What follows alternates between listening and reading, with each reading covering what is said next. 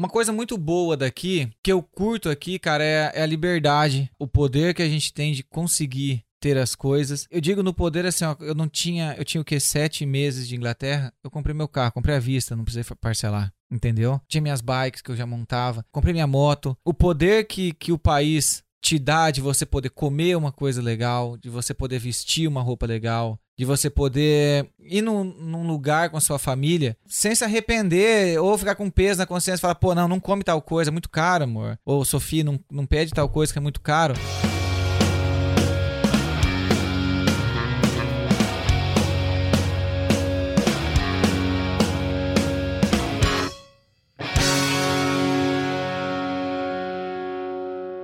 Fala, imigrantes! Sejam todos muito bem-vindos a mais um episódio deste podcast, que é o podcast não aleatório, mais aleatório deste planeta. Estamos falando diretamente de Liverpool, Inglaterra, e hoje nós temos um episódio especial, uh, o qual nós vamos contar a história dele, nada mais, nada menos do que João Koenig, que está aqui no, no lugar dos convidados hoje, hoje não é, João? Hoje eu que fiquei no divã. Exatamente, mas antes do João começar aí a, a contar a sua história, eu quero lembrar-vos de se inscrever nos canais aí, se você estiver uh, ouvindo através das plataformas de áudio, Spotify, Spotify, Amazon, aonde for. Uh, se inscreve lá para receber notificações, ativa o sininho e para quem tá no YouTube aí, não esqueça de deixar seu comentário. Pode deixar um hate, pode falar o que for lá que a gente vai estar tá, uh, lendo e talvez respondendo, ou talvez não, ou até excluindo e te bloqueando. Então, mas façam alguma coisa no nosso canal lá e compartilhe esse episódio aí pro pessoal conhecer a história do João. Agora eu vou fazer a apresentação, até já chamei o João, mas vamos lá. Ele é Uh, vem diretamente do Paraná, ele é cake designer, ou seja, ele faz aqueles designer em bolo. E detalhe, tá? Isso é uma coisa que quando eu vi o teu trabalho, eu logo olhei assim, pô, esse cara ele faz o design do bolo, sabe aqueles uh, os enfeites de bolo? Uhum. Quando o cara vê lá no Cake Boss, os caras fazem tudo coisa que não dá para comer, é. né? Tipo assim, bota um papelão desenhado em cima, daí o cara vai comer o bolo, o cara tem que arrancar fora o negócio. Sim e comer o bolo. E o negócio que é bonito, que o cara tem vontade de comer, tem que tirar tu fora. tem que tirar fora. E não, é. ele faz o desenho mesmo. Eles, eles fazem tudo comestível, tá? Uh, mas aqui em Liverpool ele engraxa as mãos aí arrumando a bicicleta da galera inteira. Eu acho que não, não conheço um, um rider aí de, de bike que não, em algum momento, ou olhou uma bicicleta com o João, ou comprou uma bicicleta com o João, ou arrumou a sua bicicleta com o João. Então, uma salva de palmas aí para João Koenig do podcast Fala Imigrante Podcast. Aí, João, Aê, seja mano. muito bem-vindo, né? Muito obrigado. Como cara. se nunca tivesse vindo aqui. É um prazer estar aqui. Nossa senhora. Aceitar o seu convite. É, exatamente. ah, Mas é. vamos lá, João. Eu também esqueci de falar, né, na, na, na, na introdução aí, que tu faz umas entregas de marmita por aqui, né? Quando então. sobra o tempo, ainda tô na rua entregando marmita. Quando sobra mano. tempo, é, que a função principal hoje já, já inverteu, né? Mas isso a gente vai falar um pouco mais no podcast lá que a gente vai fazer com sobre entrega de, de marmita. Mas vamos lá, é. começando, conta aí pro pessoal de onde tu é, ah, o uh, que que tu fazia aí, como é que foi. Vamos, vamos, vamos ouvir a tua história, realmente. Vamos, vamos descobrir de onde veio este rostinho bonito aqui que você fala, não do é? Do podcast. É, do podcast. Bom, uh, eu nasci e me criei numa cidade chamada Formosa do Oeste, no Paraná. É uma cidadezinha no oeste, uma cidadezinha pequena, 7 mil habitantes. Até a brincadeira que o Batista fez vale pra minha cidade. Você puxar no mapa, uma nuvem, ela embaça o mapa no, no, no Google. Tu não Earth. consegue ver, a, a nuvem não, tampa a, a cidade. A nuvem tampa a cidade. É, é bem pequenininha, uma cidadezinha de 7 mil habitantes. Mas na, nasci... Itália é um, na Itália é uma metrópole. Já, já rola muita coisa, né? Na minha cidade rola só fofoca ainda. É, então. então, e eu nasci e me criei nessa cidade a minha vida toda. Saí de lá, a, pra, pra sair da cidade mesmo, pra me mudar só quando eu vim pra cá, pra, pra Europa.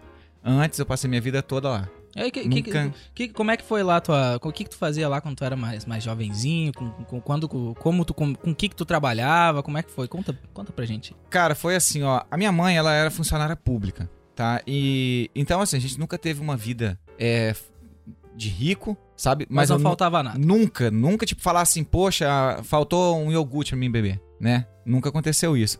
Só que eh, quando eu tava com 8 anos ali, mais ou menos, uh, eu pedi as coisas pra minha mãe. Falava, mãe, eu quero um tênis, porque o meu tênis tá ruim. Ela falava, vai trabalhar. Mas falava brincando, sabe? Daqui uns dois, três dias ela trazia o tênis pra mim. E aí eu me liguei... Se nessa... tu não começasse a trabalhar. É, que ela ficava me pescando também, cara. Eu dava ela um tempo, ó, Vai que eu volta aqui. Que a minha mãe é malandra. Acho que ela pensava assim, ó, eu vou dar, eu vou dar ideia pra ele, que se rola, eu não compro. Eu não preciso comprar. não, mas daí uh, tinha uma vizinha nossa que ela fazia. Uh, na época era bombom que se chamava, hoje é trufa, né? que é uma casquinha de chocolate com um doce e uma Um fruta recheio, dentro. assim. Isso. E essa mulher fazia isso.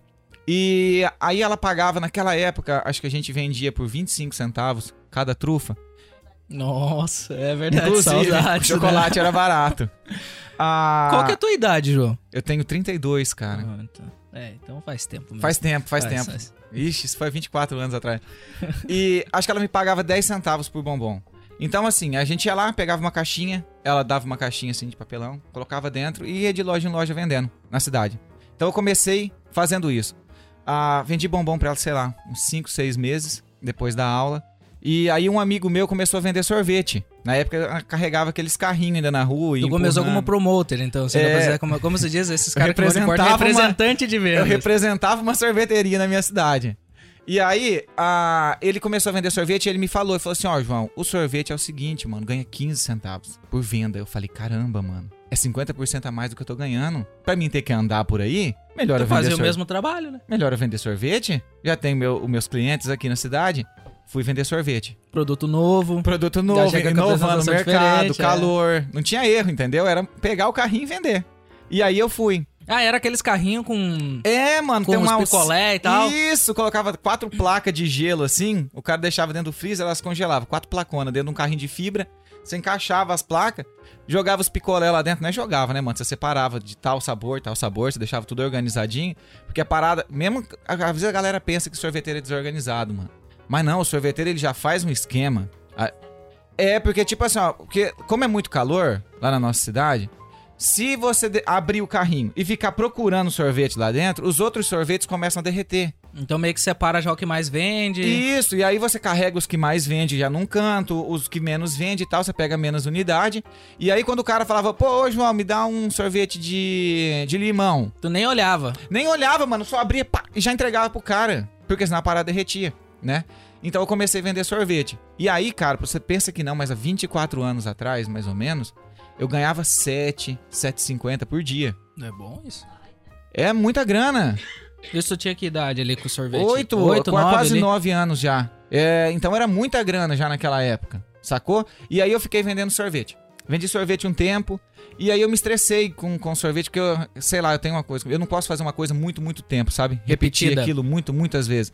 Tanto que eu não consigo nem seguir uma rotina. Se eu tiver que passar na mesma rua todo dia, eu já fico bolado com aquela rua. Então, pra eu sair de casa pra trabalhar, Tu faz Tem dia que eu saio por uma rua. diferentes. é. tem dia que eu saio por outra. Aí se eu saio por uma, eu já pego um outro caminho diferente ali. A única vez na minha vida que eu segui uma rotina de ir trabalhar no mesmo lugar, me assaltaram e levar minha moto. Aí, ó, tá vendo? Por que, que não pode seguir essas paradas? Brasil. É, não, então.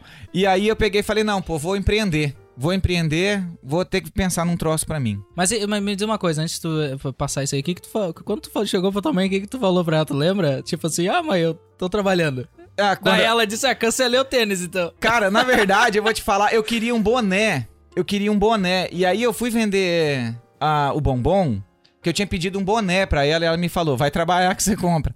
E aí eu, tinha, eu fui, vendi o bombom. E aí tinha uma loja na minha cidade chamada Rossato, mano. Hoje não existe mais.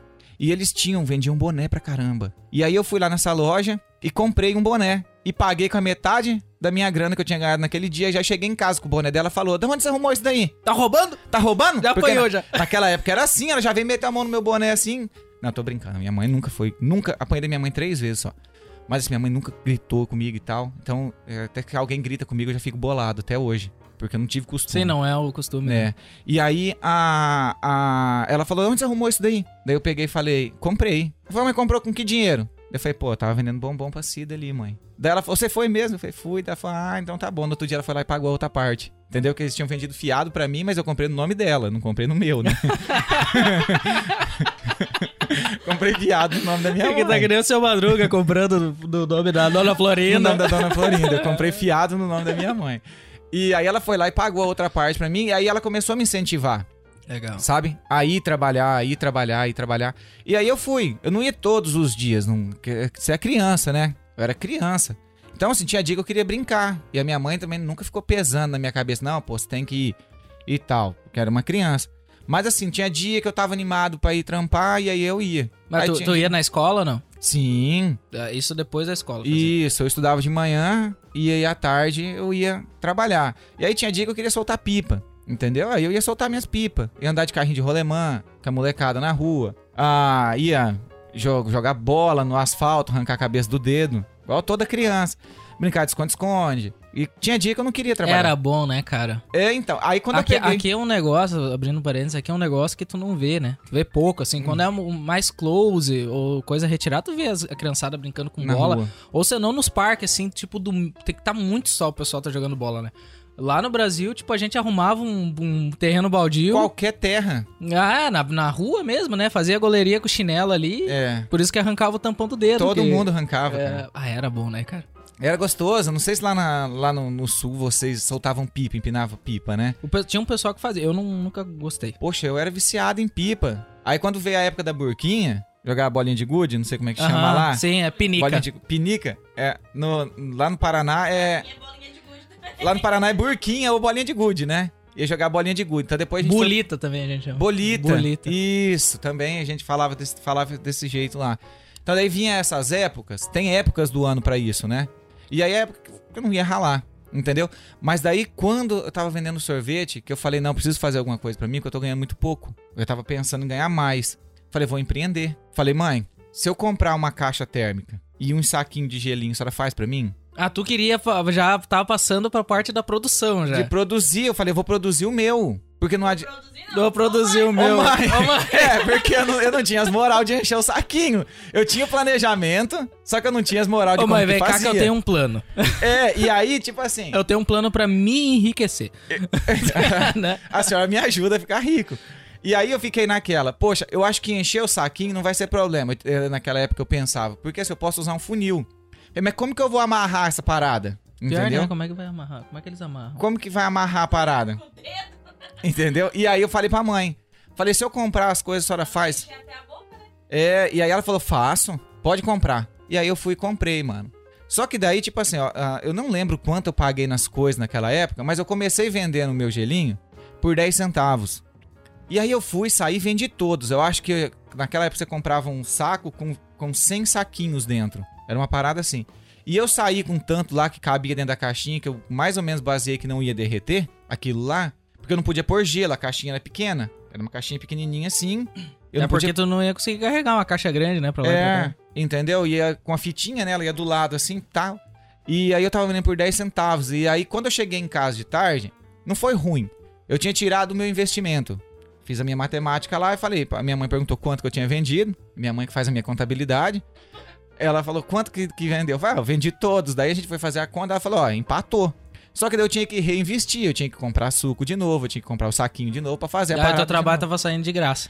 Entendeu? Aí eu tava ganhando menos do que vender sorvete pros outros. Daí eu falei, não, precisamos fazer o diferente. Precisa ganhar mais nisso daqui. Mas tu tava. tu- no que que tu se baseou? Tu lembra no que que tu se base- baseou pra fazer o preço? Tu. Tipo, ó, o cara vende por 20, eu vou vender por 10 pra É, fazer meu nome. É, é porque o picolé era 25 centavos, entendeu? Aí eu baseei mais ou menos na quantidade de produto que ia no picolé e na quantidade de produto que ia. Porque o gelinho era o quê? Era água, o, o suco e açúcar e congelava. A geladeira já tava ligada. Água, que suco? Quem é que lembra do que suco? É, Tinha que suco lá, Tinha não? que suco, que você comprava fazia 4 litros. Então, assim, 4 litros, ele só 10 coloria centavos. a água e tu tinha que botar mais um. um, um- é, Um um, balde de um açúcar quilo de dentro. açúcar dentro pra ficar bom. né? era esse mesmo. E daí, tipo assim... E aí tu tomava, dava aquele, aquele a- a- azedo na boca, Era assim. ácido, é, né, tu mano? fazia assim. Dava um ácido, uma acidez.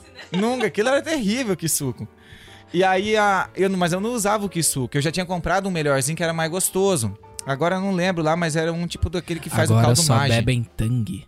É, agora é só Tang e tal. Mas era um que era da Mage. Tipo, caldo, sabe o caldo Mage, caldo de, de galinha lá?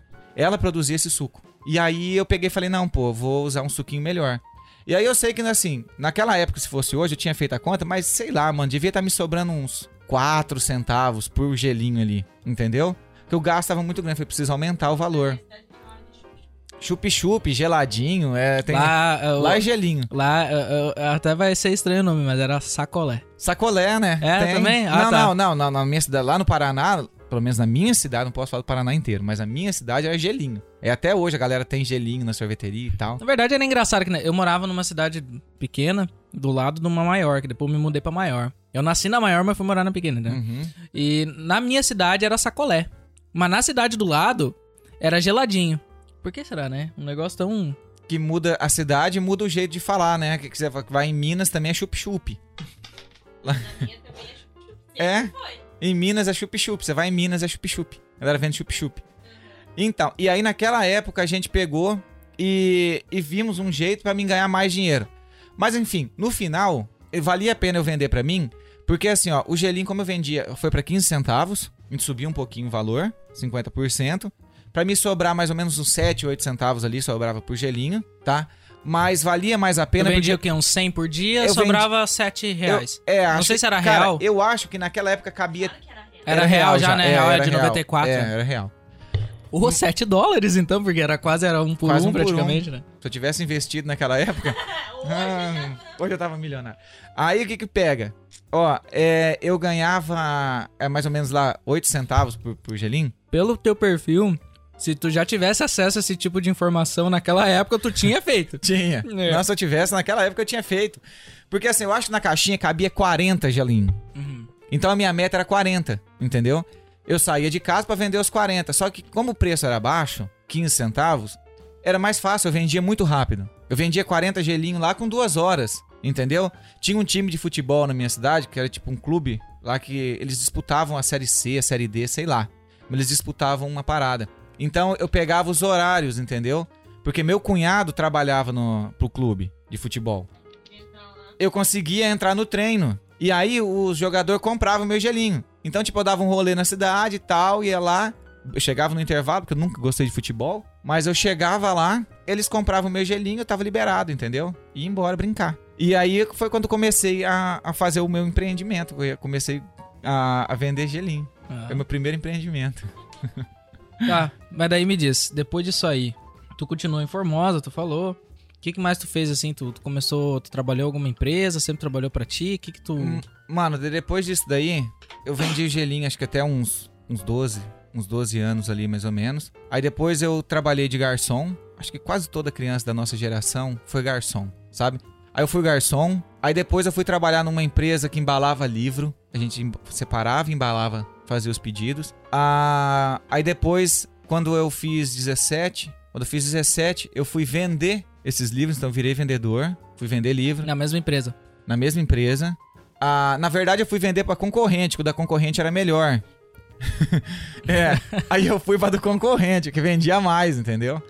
Ah, aí eu fui pra essa outra empresa, daí trabalhei com ele, trabalhei nela uns dois anos. E aí a minha mãe começou a falar pra mim, para de viajar, porque essa daí eu já viajava, então eu ficava 60 dias Dirigia, fora. dirigia e tal. Não, não, eu não dirigia pra empresa ainda naquela época.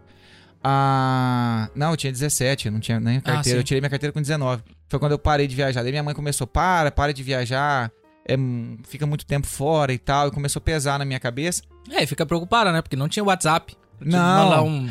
Cara, mas ganhava muita grana. Ganhava muita grana. Pra você ter uma ideia, na minha primeira viagem eu, eu vim embora com quase 1.500 reais, 1.480. Ficava Isso. quanto tempo, tu falou? Dois meses. Dois meses. O salário mínimo eu acho que Sim, era era 360 300 e reais. Então você ficava fora um pouquinho, 60 dias trabalhando, né? Sem vir em casa. Mas voltava com uma grana da peste. Então a gente, a minha mãe começou a pesar na minha cabeça. Não, não, para, para, para, para. Aí eu peguei e falei, pô, vou parar. Aí alguns amigos meus de infância ah, tinham ido pra uma cidade chamada Toledo, que é uma cidade próxima lá. E estavam trabalhando na Sadia. E aí eu peguei e falei assim, pô, acho que eu vou, vou ir pra lá. Aí fui, passei lá na, na entrevista da Sadia. E, Era pra fazer o quê? cara, quando eu entrei, eu fui trabalhar no Empanados. Mas lá- fazendo? Fazendo os empanados, é. Fui pra produção do Empanados. Aí fui pra produção do Empanados. E conta pra gente, dá pra comer mesmo? Ô, cara, eu vou te falar que os que eles fazem pro McDonald's é carne purinha, purinha. E o. Como eu trabalhei na Sadia, mas a. Os nuggets, nuggets mesmo, que é a Sadia que faz o nuggets, né? Então popularizou o nome. Mas o nuggets mesmo, ele é carne pura. É só o peito e o tempero mesmo da parada. Agora sim, se Por você isso vai que é pra... bom, né? Aquele, aquele, aquele franguinho que tu tá comprando é da Sadia, não é? Não, é Seara. Seara. Agora sim, ó, se você for pros outros, a outra linha, sabe o chinelão, aquele nuggets que é grandão? Sei.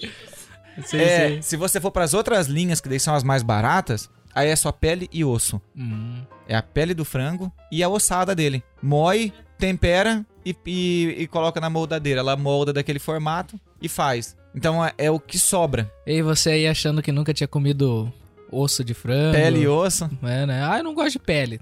Se tu- Uma salsichinha, né? O pessoal 24 minutos a menos de vida uma salsicha, hein? gosta. Cada uma, né? Com a cada eu, salsicha eu que como umas oito num cachorro quente.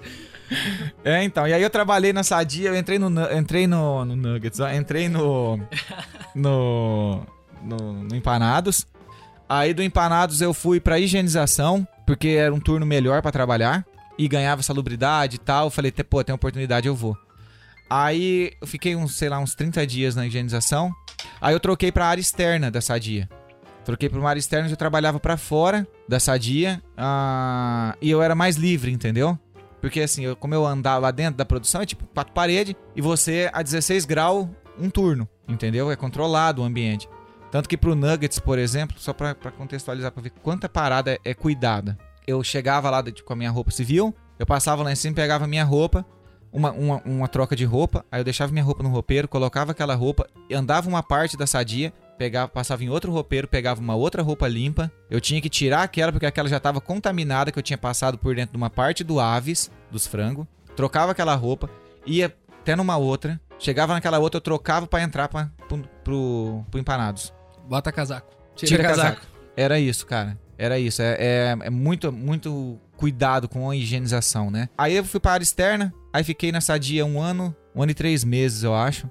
Aí eu nunca fui gordo, mas eu pesava mais ou menos ali 63, 64 quilos. É, quando eu saí da sadia, eu saí com 54. Ah, já tava com 19, quase 20. Então, assim, era só cabeça e orelha. Era só pele e osso. Era, Era igual só um pele e osso empanado. igual empanado. Eu era quase um empanado na sadia. Se jogasse farinha em mim, fritava eu. Ah, vou te falar, eu, eu, eu, eu entrei quase que numa depressão, sabe? Eu não, não queria ir pra sadia. Quando dava a hora, eu ficava bolado. Aí, quando eu chegava lá, eu não queria trabalhar, entendeu? E aí eu fui falei com o meu supervisor, falei assim, ó, me, me manda embora. Eu quero sair, mas eu não quero pedir a conta. Mas me manda embora. E ele falava, pô, a gente não pode. Aí no outro dia eu ia lá de novo e falava, pô, me manda embora. Eu falava, a gente não pode. Eu perguntava, por quê? Ele falava, pô, porque a Sadia segue um plano do governo, não sei o quê, não sei o quê, não sei o quê. E quanto mais funcionários ela manda embora, isso suja a imagem da empresa e ela tem que pagar mais imposto, entendeu? E não sei o quê. E ele me explicou lá Sim, mais ou sim. menos alguma coisa sobre isso. Não sei se é verdade, mas ele me falou isso. Enfim, ele não me deu as contas. Eu falei o quê? Falei, pô, vou fazer o seguinte: vou sentar no roupeiro e vou estudar. Vou estudar alguma coisa. E era isso que eu fazia. Dava a hora de eu ir pra sadia. Tu Eu batia o ponto. Eu batia o ponto, sentava no roupeiro, deixava, colocava minha roupa que eu pegava lá em cima, colocava ela como tipo uma almofadinha ali no chão, sentava e ficava estudando o dia inteiro. Estudando as coisas que eu queria. Ficava, ele subia lá e falava, ô, você não vai trabalhar hoje? Não, eu falava, não, ó, você me mandar embora, ou você me manda embora, ou eu vou ficar aqui. E aí, cara, 30 dias eles não me mandaram embora. eles eram mais ruins que eu. Eles me chamavam no RH, a moça falava assim, João, mas olha só, normalmente as pessoas saem da sadia e com seis meses elas querem voltar. Eu falava assim, olha minha senhora, eu vou te falar uma parada, se eu precisar disso aqui de novo, eu prefiro catar papelão. Ah, mas eu não vou vir pra sadia mais não, só pode me dar as contas. Eu falava, não vou voltar aqui, você pode confiar em mim. Ela falava, João, eu tô te falando. Eu falava, não. Eu falava, não quero, né? Falava, "Eu- Vou vender geladinho de Vou vender vendo geladinho. geladinho. Mas não vou voltar aqui. E, e, tipo assim, é tipo uma depressão, sabe? Que você pega do, do serviço, do trabalho, Sim. né? Do trampo ali. Eu não, não curtia mais, não queria mais fazer aquilo. Enfim, não me deram as contas. Não fizeram nada, só estressava eu, eu estressava eles. E aí eu sei que eu, que eu falhava com meus amigos lá, entendeu? Porque eles não podiam colocar outra pessoa no meu lugar. Enquanto eu não tinha gente que tava fazendo mais trabalho. sobrecarregam meus amigos, entendeu? Então, tipo assim, quando eu via que apitava o alarme lá embaixo, que tinha dado algum enrosco, eu descia. Eu descia, dava uma moral pra eles ali e voltava. Então que todo mundo começou a ficar bolado comigo, né? Eu também ficaria. Mas enfim, eu queria sair. Aí quando eu comecei a me sentir mal por causa disso, aí eu fui no advogado e fiz um acordo daí com a Sadia. Daí você faz um acordo e daí sai da, da parada. E daí eu saí de lá ah, e voltei vender livro de novo. Falei, não vou vender livrinho de novo. Que Dessa menos vez tu sabia todos os livros de cor, né? Porque tu ficou 30 Tive dias 30 sentado dias pra decorar eles. E aí eu voltei pra, pra, pra vender livro. Isso com 19, tu falou? 19, 20. 19, 20. E não foi. eu- eu- eu quero chegar na época em que tu conheceu a tua a, a Jaque. Não sei se já tá próximo ou não. O que, que tu fez É, aí nesse período? Não, não, porque- daí eu fiquei vendendo livro, continuei vendendo livrinho. E aí na minha cidade inventaram uma parada chamada curso de flor. Hum, A galera rodou o Brasil inteiro lá, mano, ensinando flor de EVA. E aí eu fui dar curso de flor, porque o curso de flor era menos sofrido que o livro. Tá, mas daí tu ganhava comissão, os caras te treinaram, como é que é? Ou Cara- tu olhou como é que fazia, aprendeu e resolveu fazer não, por não, conta? isso não, isso era uma parada muito doida. A venda de livro também era um treinamento que você passava lá, tinha alguém que ia com você, te acompanhava, te ensinava como que era vender. E. Não rolava do pessoal fechar a porta achando que era testemunho de Jeová, assim? Cara, rolava muito. Ó, pra você ter uma ideia, uma vez. Tá fui- entrando no portão, fecha as cortinas, não tem ninguém. É, mano, tinha, tinha gente. Mas que barulho foi esse? Cê- um cê gato. Batia palma, você via a véia correndo com a vassoura lá atrás. Mano, você podia morrer de bater palma que a véia não saía. Não ia te atender. Então, a... aí eu fui dar curso. Pior que eu tô rindo, mas minha mãe era testemunho de Jeová. A gente ia dar curso. Fui dar curso porque sofria menos que o livro. O livro tinha que andar no sol o dia inteiro e tal. E aí eu tava cansado já do livro também. Aí fui pro curso. E aí no curso, não, quando a gente chegou de uma viagem, ah, tava eu, meu sobrinho um, um- e um outro casal de amigo nosso. Ah, eu já conhecia a Jaqueline porque era da, da mesma cidade. E só que eu nunca tinha trocado ideia com ela. E aí a- ela tava passando. Aí eu falei pro meu sobrinho assim, eu falei, pô, eu vou ficar com essa menina aí hoje. Aí meu sobrinho falou assim pra mim, como? Você tá conversando com ela? Eu falei, não. Eu falei, mas eu não sei como não, mas vai dar certo. E aí a, a, a, a, Eu, eu queria ver a cara da Jaqueline assistindo esse episódio. a esposa de um ela, não, amigo... ela não tá aqui pra desmentir. Pra desmentir, ela vai ter que concordar com a minha mentira É. E aí a esposa desse amigo meu falou assim, pô, você quer que eu pegue o número do telefone dela? Daí eu peguei e falei, pô, se tiver as moral de pegar, pega lá então. E aí ela foi. A Jaqueline tava sentada na sorveteria, assim, na frente. E a gente tava do lado de cá, debaixo de um ponto de táxi, assim, tava escutando música no carro. Aí a menina foi lá a- e pegou o telefone dela, Narumi, o nome da menina, uma japonesinha. Pegou o telefone da Jaqueline. Narumi. Narumi. E o marido dela é o André. Aí ela pegou o telefone da Jaqueline, trouxe num papelzinho assim. Aí eu coloquei no bolso aquele número, né? E aí, nesse dia de noite, só pra você entender como que foi. Era véspera de eleição. Então você só podia beber até meia-noite, sabe? E aí um amigo, um amigo nosso que fazia trilha de moto, tava fazendo uma janta na casa dele. Então só tava a galera que fazia trilha, né? E essa galera que fazia trilha tava o pai da Jaqueline, que o pai da Jaqueline também fazia trilha de moto com a gente. Aí a gente tava lá, todo mundo conversando, e a hora que eu tinha combinado com a Jaqueline da gente se encontrar, eu tinha mandado uma mensagem pra ela, né, e tal. Aí a gente tinha combinado. E aí, brinca, solteiro. E E aí, Pri, tá solteira? Se eu tivesse conhecido o Thiago, eu tinha mandado essa daí pra ela. Mas aí, tipo, cara, na verdade, na verdade, eu não lembro o que que eu mandei, mas eu falei assim, pô, acho que já era WhatsApp naquela época, já tinha WhatsApp, né? Não faz muito tempo, já que a gente tá junto sete anos. E aí a gente conversou ali e combinamos de se encontrar num posto de gasolina que tinha lá na cidade, que tava na moda da época de ir no posto de gasolina. Não sei se vocês pegaram essa época no Brasil. Tipo, ah, o esquenta... Tava, tava acabando, né, a moda, porque... É, não, mas tava na época que o Gustavo Lima cantava aquela música do, do que? Do posto de gasolina, que vai no posto, que o esquenta é no posto. Então, tipo assim, todo mundo ia pra um posto de, pro posto de gasolina. Os postos de gasolina, os postos de gasolina da minha cidade, todo, tinha gente. A gente combinou nenhum lá. Aí, beleza. E eu fui pra essa janta. Falei, pô, vou na janta do meu amigo primeiro, e depois eu vou lá pra rua. É pra sobremesa, né? É, vou encontrar a Jaqueline. aí, cara, eu fui lá pra essa janta e tal, e aí na hora que eu dava dando tchau pra galera, despedindo, dando tchau, o pai da Jaqueline falou assim, ah, mas onde você vai? E sabe quando não se liga assim em nada? Falei pra ele, eu vou matar uma onça. E era tipo uma gíria de nós que andava de moto, de trilha.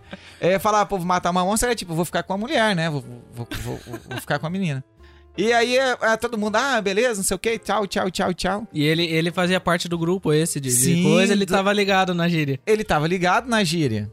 E aí fui eu lá pra essa rua, mano. Fui lá, encontrei a Jaqueline, onde eles estavam lá. Daí tava a Jaque, o Gabi, que mora aqui com nós. O, o gêmeo do Gabi, que é o Rafa. A... Eu acho que mais uns dois amigos da, da, da Jaqueline lá, mas eu na época eu não lembro. Agora eu não lembro se era o Johnny ou se era o Zé. Enfim. Mas tinha mais uma galera. E aí a gente pegou e acabou que ficamos ali batendo papo e tal. E eu tinha levado uma garrafa de uísque.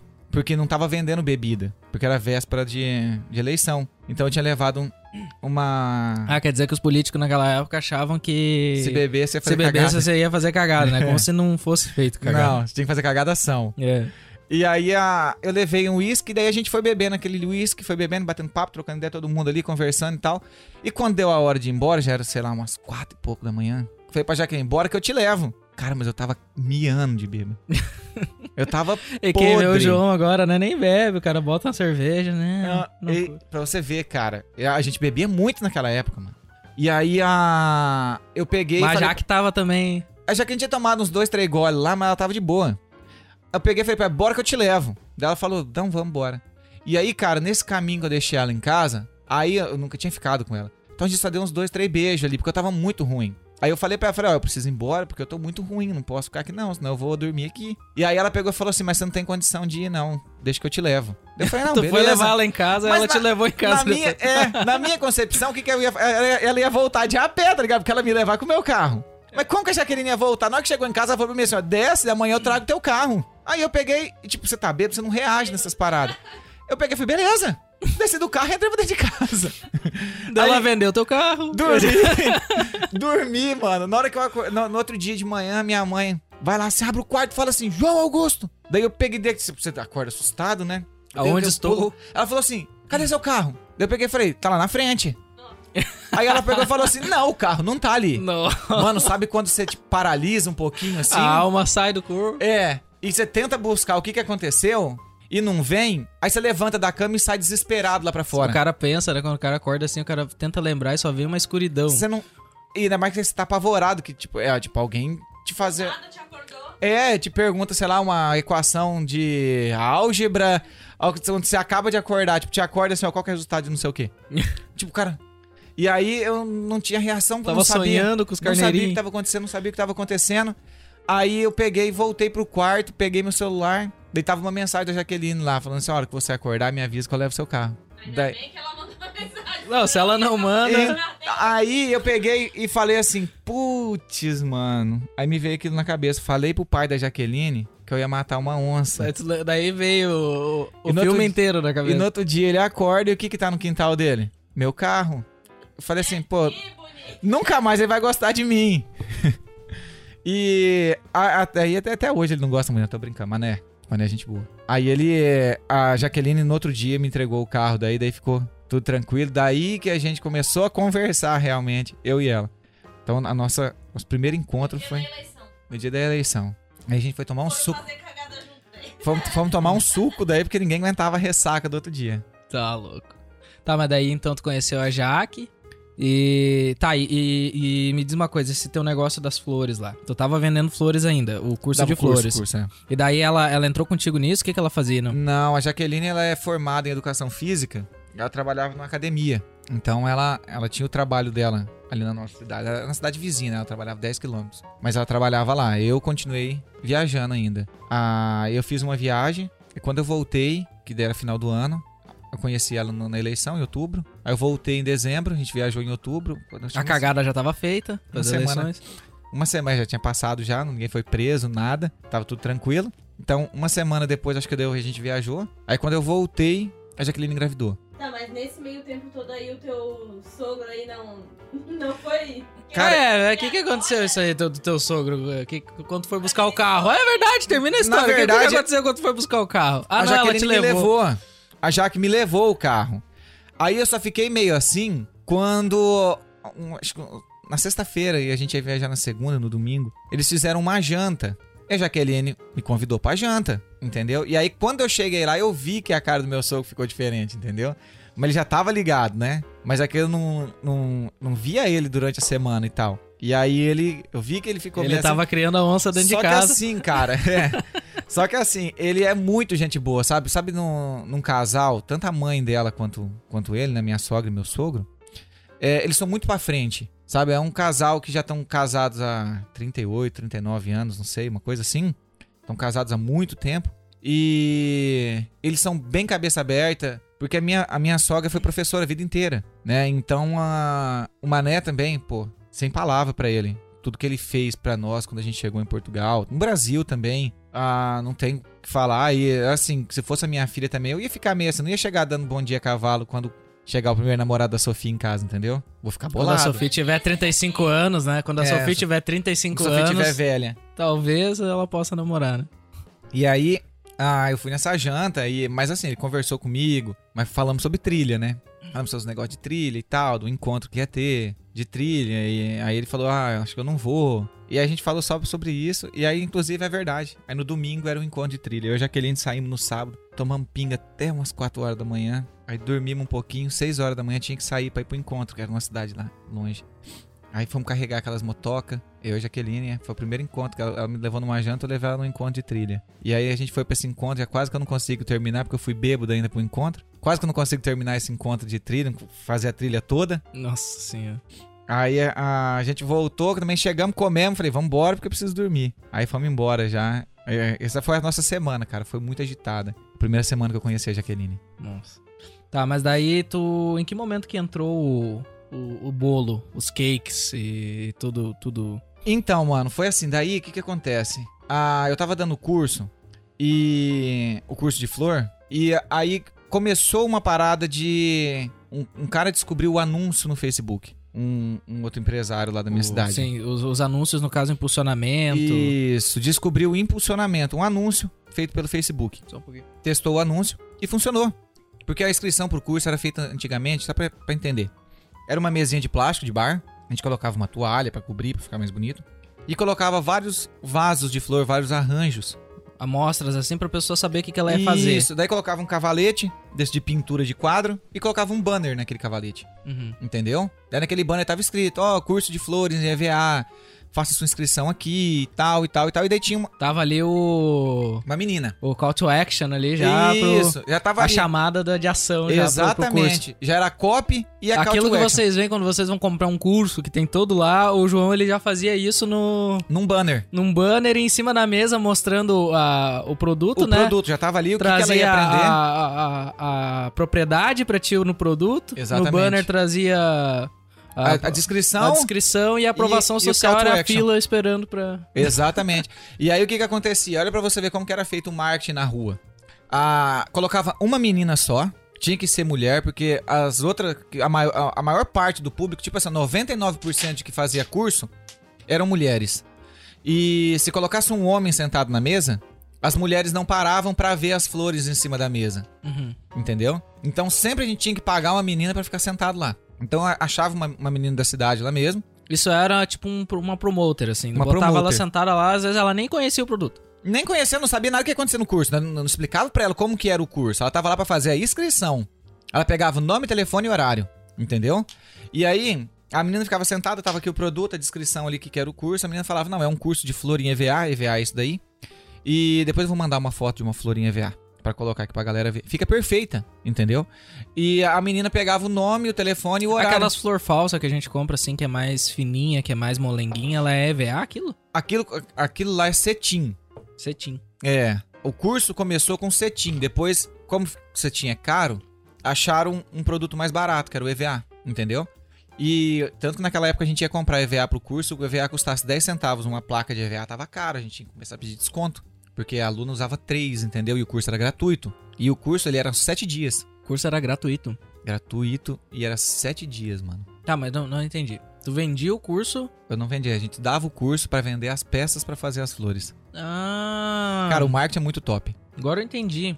O que os caras fazem hoje, eles dão 3 dias aí, Tipo assim, hoje eles fazem os, os- o- as vendas com desafio. Ah, eu te dou uma semana de conteúdo, eles te chamam pra semana de conteúdo. o lançamento. E no final eles te vendem o curso O curso. pra te aprender a fazer aquilo com, com mais propriedade, aquilo que eles te ensinaram por superficialmente na semana. Era mais ou menos o que Exato. vocês faziam. Exato, só que a gente ensinava assim, o primeiro dia uma coisa, segundo dia outra, terceiro outra, e no final dos sete dias, no quinto dia, na verdade, do curso, quatro dias você não falava nada de venda. Era só ensinar.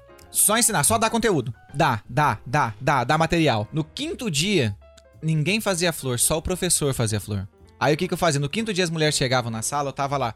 O kit completo eram 32 peças, entendeu? Aí eu colocava sete mesas, não, desculpa, seis mesas de plástico assim, a gente alugava as mesas. Olha só, mano, era um investimento do caramba. Eram cinco mesas de peça, uma mesa com o meu caderninho e os que eu precisava, e uma mesa pra me montar a flor. Nesse dia, eu tinha duas horas, cada aula durava duas horas, de 9 às 11, a turma da tarde de 2 às 4 e a turma da noite de 7 às 9. Então, de 9 às 11 da manhã, eu montava 14 flores pra elas. E dentro dessa montagem tinha a nossa copy de venda. Então, eu tinha que mostrar pra elas que elas iam ter lucro Tu já ia falando enquanto montava, montava uma peça, tu já meio que dava, já tirava Nela. as, as, as objeções, tu já ia já tirando no quebrando tudo. tiro. Massa. Eu quebrava todas as objeções ali, entendeu? Tipo assim, ah, essa flor não vende. Eu falava, como que não vende? Quem é Érico Rocha? Na- Né? Cara, na época, eu tô te falando, na época a gente dava um baile no Érico Rocha. E eu vou te explicar. Você vai entender a parada. A gente pegava, eu ia montando uma flor e falava assim, ó, eu montava uma rosa, que todo mundo conhece, só pra dar um exemplo. Pegava uma rosa, fazia um botãozinho de rosa lá, colocava dois conjuntos de peças, então ela ficava com 10 pétalas. A rosa ficava grande já. Eu erguia aquela flor, falava assim: ó, quem aqui pagaria essa flor? Todas as alunas, porque elas não faziam a flor no- do, do mesmo jeito que nós, entendeu? A gente ensinava. Só que a primeira não fica boa. Ela precisa treinar e treinar até chegar naquele ponto. Que que- só pra mim entender, o que, que era. O que, que essas peças tá dizendo? É o, é o material cru pra É Uma elas. forma de metal Ah, tá, ok. Que a pessoa esquenta o EVA numa sanduicheira. Aí o EVA tá bem molinho, você joga dentro e aperta com a mão. Não precisa apertar com muita força, não. Ela faz todas as nervuras da flor, Hum. Aí faz todo Ah, aquele sim, pra detalhe. ela ficar daquele jeito, sabe? Ou Toda do ladinho e tal. moldada. Ele é um molde. Só que daí se liga. A apostila, ela era dada, porque a pessoa precisava ter a apostila pra montar as outras formas. Era tipo as receitas. Exato, tipo uma receita. E assim, vamos lá. Eu conheci aluna que eu voltava na cidade, que a mãe andava de SW4. Que ela realmente fez o que a gente fazia, entendeu? Tinha mulher que era tão inteligente que ela alugava flor pra vitrine. Ela produzia, aí ela ia nas lojas e chega, mudava a estação, Uhum. ela mudava toda a decoração, catava as flores dela, ela alugava. E como é EVA, não estraga. Sim. Ele ela, suja, ela, ela que lavava. vem de novo. Ela lavava e guardava. A gente ensinava como que lavava, como que guardava, tudo pra pessoa não perder aquilo, sacou? Então essa tinha uma mulher que Também fazia isso 35 anos de garantia. Nas peças. Ah, tinha mulher que que fazia só casamento, fazia toda a decoração de casamento. Ela montou um mostruário gigante e ela fazia só casamento. Aí ela falou: "Pô, João, eu paguei na época, sei lá quanto que eu paguei nas peças". Ela falou: "Mas pra mim alugar pra um casamento hoje". Ela falou: "Daí, ah, quando eu faço o pacote, ela falou, eu faço o buquê, faço todas as coisas". Mas ela falou: "É, se a, se a- se a noiva quer deixar uma lembrancinha em cima da mesa, eu já cato aquilo pra fazer também". Uhum. Entendeu? Então, assim, tem- teve mulheres, teve lojas, abriram lojas, vende flor até hoje, é, que foram muito inteligentes, entendeu? Sim. Como teve muita gente que comprou e nunca fez nada, colocou dentro de uma caixa, guardou debaixo da cama, deve estar lá até hoje. Uhum. Mas é uma coisa que dava muita grana, entendeu? Não, e o pessoal deve abrir um parênteses aqui. eh, quem tá escutando, assistindo, deve estar pensando assim: porra, mas o João ia lá e, men- entre aspas, mentia que só tinha tanto de vaga. Cara, é o que fazem hoje nos lançamentos, é assim até hoje. O cara vem e diz pra ti: ó, tu tem só hoje pra comprar. Daqui uma semana ele vai abrir o carrinho de novo por 24 horas, dizendo que muita gente pediu. Realmente, as pessoas pedem, mas ele não precisava fazer isso. Ou ele vai te dar um over delivery, que era o caso, porque o teu. O, o teu plano inicial, né, que eles te davam pra te fazer era tu dar um over delivery. Tu Isso. pegar e entregar a flor de brinde, mas tu pegava e catava a flor pra gerar mais escassez ainda no produto. Uhum. Na verdade, tu adicionou um elemento maior, porque a escassez de tempo tu não tinha tão forte, né? Não. Porque tu deixava o final de semana elas pensar. Quem, muita gente espanava, só que tu dava escassez de, de vaga, né? Porque tu tinha a tua meta, tu definiu, olha, eu quero vender 15, né? Era isso que tu vendia. né? É, na verdade, assim, eu falava que eu tinha 15. Mas, por exemplo, numa turma de. Elas não tinham como saber quantas tu vendia. Eu já vendi quase mil por aluna. Eu tinha uma turma de 67 e vendi 60 mil. Nossa. Quase mil por aluna. E elas costu- costumavam comprar muito os outros kits, assim, ou... Então, é que A- a, a- grana, os outros o grosso níveis? tava nos pra lá. Hoje tá mais caro, porque tudo ficou Até mais caro. hoje é feito assim, né, as coisas. Eu, eu fui comprar o pacote da Adobe esses tempos. Eu olhei o pacote, não cheguei a comprar. Mas, ah, tipo assim, o aplicativo individual, 90 reais por mês. Mas se eu comprasse a suíte inteira com acesso, prometendo pra eles ah, ficar um ano com eles, pagando Uhum. mensalmente, era 124. Tipo assim, um aplicativo 90, mas se eu pegasse a suíte inteira lá com 12, Pô, é, muito mais aumentava, pena. aumentava 34 reais, entendeu? Até hoje, né? E vale muito muito, legal. muito a pena daí. Você fala, poxa, vou pegar um pacote inteiro da parada por 34 Isso foi que reais a ano mais. isso? Quantos anos faz? Uns 5, 6? Cara, não, faz mais. Faz uns 10 anos, 10 anos. mais ou menos. E aí, como que chegou no bolo? Aí o cara descobriu que dava pra fazer essa propaganda do curso a, a- online, certo? E ele colocou a dele. Colocou, deu certo, ele falou, falou, poxa, faz assim que dá certo. No Facebook ele fez, né? No Facebook. E aí o que que acontece? A galera começou a fazer, eu fui e testei, certo? Tinha mais gente que vendia as flores, assim, fazia os Tinha, cursos? tem, tem uma, tem uma galera que vende ainda, cara. Hum, Tem uma galera, eles incentivam muito e continuam fazendo, entendeu? E, tipo assim, é o que movimenta a economia da nossa cidade, uhum. sabe? Ah, e tem gente que faz um trabalho muito bem feito, entendeu? L- Desse trabalho de flor. Muito bem feito. E, assim, é gostoso. É um trabalho gostoso, porque você viaja, conhece o Brasil inteiro. Eu conheço praticamente o Brasil todo. E aí, quando tava rolando essa propaganda, eu fui e fiz uma, entendeu? Fiz uma e deu certo. E na época, eu lembro até hoje, eu gastei 80 reais e coloquei 80 alunos na sala. Então ficou um real, por aluna. Por, aluna, muito barato. Muito barato. Entendeu? Porque como a gente fazia É ainda. o que tu pagaria de repente o dia inteiro pra menina ficar sentada lá com o É, pôster pagava e- 50 e ela reais. conseguir, sei lá, 10 pessoas. Exato. Pagava 50 reais. Eu fiz a propaganda de uma semana no Facebook com 80. Porque como eu trabalhava por conversão, não tinha A e B, não tinha como eu fazer teste. Mas eu trabalhava por Acho conversão. que nem tinha, né? A ferramenta Facebook Não, na não, não época tinha. pra fazer o, a- o impulsionamento era tipo meia dúzia de opção ali e vai É, embora. e eu trabalhava ainda com impulsionamento aberto. Uhum. Exposto Pegava na minha assim quem, página. quem gostava de. Quem Não, gostava não, não filtrava. conteúdo, não tinha isso. Não filtrava. Tu ia no, no, no, no tiro. Eu fazia uma panfletagem online. Era, era tiro de canhão em formiga. É uma panfletagem online. Uhum. Eu mandava pra todo mundo. Pra quem cair, vai cair. Entendeu? Então ele ficava muito barato, muito barato o lead pra mim. E aí, mas na época eu não, eu não, não entendia essa métrica ainda, então eu não fazia essa conta. Eu queria saber quanto que eu ia gastar e quanto aluno eu ia pegar. Uhum. E aí eu peguei, fui lá, fiz a propaganda, deu certo. Entendeu? E aí o que que acontece? Eu comecei pra mim, mas começou a vir gente pra mim fazer, porque a galera não sabia e eu já tinha aprendido. Ah, João, como é que você fez a parada lá? Aí eu não falava, Aham. entendeu? Aí eu peguei e falei, pô, quer que eu faço? Uhum. eu faço pra você, você me paga, eu faço a propaganda, né? E aí já tinha um cara que tava fazendo isso lá na minha cidade. Tava fazendo propaganda pros outros. E aí começou eu e esse outro cara a fazer. Então era nós dois que fazia. E aí eu fazia propaganda pra galera, dava meus cursos também. Aí eu coloquei a Jaqueline na jogada, porque precisava anotar os nomes. Uhum. E depois que você anotava, você precisava mandar uma mensagem para as mulheres lembrando o dia do curso. Que a propaganda era longa, era uma propaganda de uma semana. Quem se inscreveu na segunda, talvez ela não esteja lembrando, porque a gente não fazia remarketing, entendeu? Pra ficar lembrando a galera, a gente só gastava dinheiro pra pegar. Não gastava dinheiro pra lembrar. Então o que que acontece? Tinha que relembrar a pessoa pelo telefone. Então aí a gente cobrava pra Jaqueline mandar mensagem pra todo mundo. Uhum. A Jaqueline tinha um trampo extra. Eu coloquei ela na jogada, ela começou a fazer isso. E aí chegou um cara lá em casa que dava curso de bolo. Eu não conhecia ele. É, na verdade, ele não chegou em casa, ele chegou na casa do, do meu ex-chefe, que eu trabalhava pra um cara dando curso de flor. E ele chegou na casa desse cara e o cara falou: "É o João que faz a nossa propaganda. Ele falou: Eu quero falar com o João. E aí ele foi, falou comigo Ah, o cara chegou querendo saber como que era a propaganda. que eu fizesse a propaganda pra ele. Aham. E aí ele pegou, chegou lá e daí ele falou: Ó, é curso de bolo, assim, assim, assado. E aí eu vi uma outra oportunidade ali. Por quê? Porque o curso de bolo, ele era um curso mais rápido, entendeu? Ele era um curso de três dias. E você dava curso em um hotel. Alugava o hall, o salão do, do hotel. alugava uma sala Uma do sala, hotel. salão, é. Isso, alugava uma sala. E era três dias. O curso de flor eram sete. E no curso de bolo eu não precisava vender, aí entendeu? Tu cobrava o curso. Eu cobrava pra elas aprenderem, só que tinha peças pra ser vendida, mas ainda não me ligava. Vamos lá, eu não me ligava nessa ideia ainda. Uhum. Tá. É, eu peguei e falei, poxa, vamos, vamos dar curso de, de bolo. Aí eu peguei e falei, como que eu vou conversar com esse cara pra ele me ensinar? De qual que é a ideia?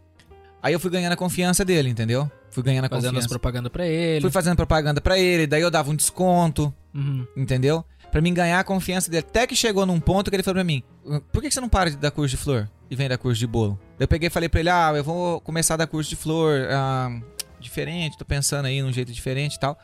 E aí ele pegou e falou assim: Não, eu te ensino. Aí quando ele me ofereceu, entendeu? Que eu não ia tu pedir. disse, não, capaz, a gente Daí eu começa falei pra- amanhã. Falei pra ele, mas que dia a gente começa? E aí ele pegou e falou: Não, vamos fazer assim, eu vou te ensinar e tal. Cara, ele me ensinou a fazer. Ele ficou de me ensinar. Eu mudei todo o meu planejamento pra mim dar curso de bolo. Ele me ensinou a fazer a massa de fazer flor de, de a massa de açúcar Uhum. pra fazer flor. Só. Ele não me ensinou o restante das paradas. E aí a gente, eu co- coloquei minha propaganda a rodar e ficou nesse intervalo ele me ensinar. Aí eu tava com o curso pronto, com as alunas confirmadas e eu não sabia fazer, entendeu? Daí você levou o cara pra, pra dar. Não, eu falei, eu vou ter que dar o curso.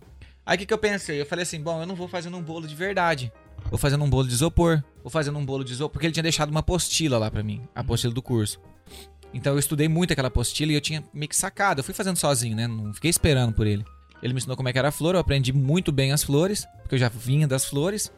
E a minha dificuldade era cobrir o bolo com a pasta americana. Que a gente trabalhava com pasta. Não era chantilly, não era bico, não era aquelas paradas. É a pasta de açúcar. E aí eu fui cobrir aquele bolo, fiquei treinando cobrir aquele bolo. Quando chegou no dia do curso, no primeiro dia, as alunas sentou de manhã, eu fui fazer a pasta de açúcar.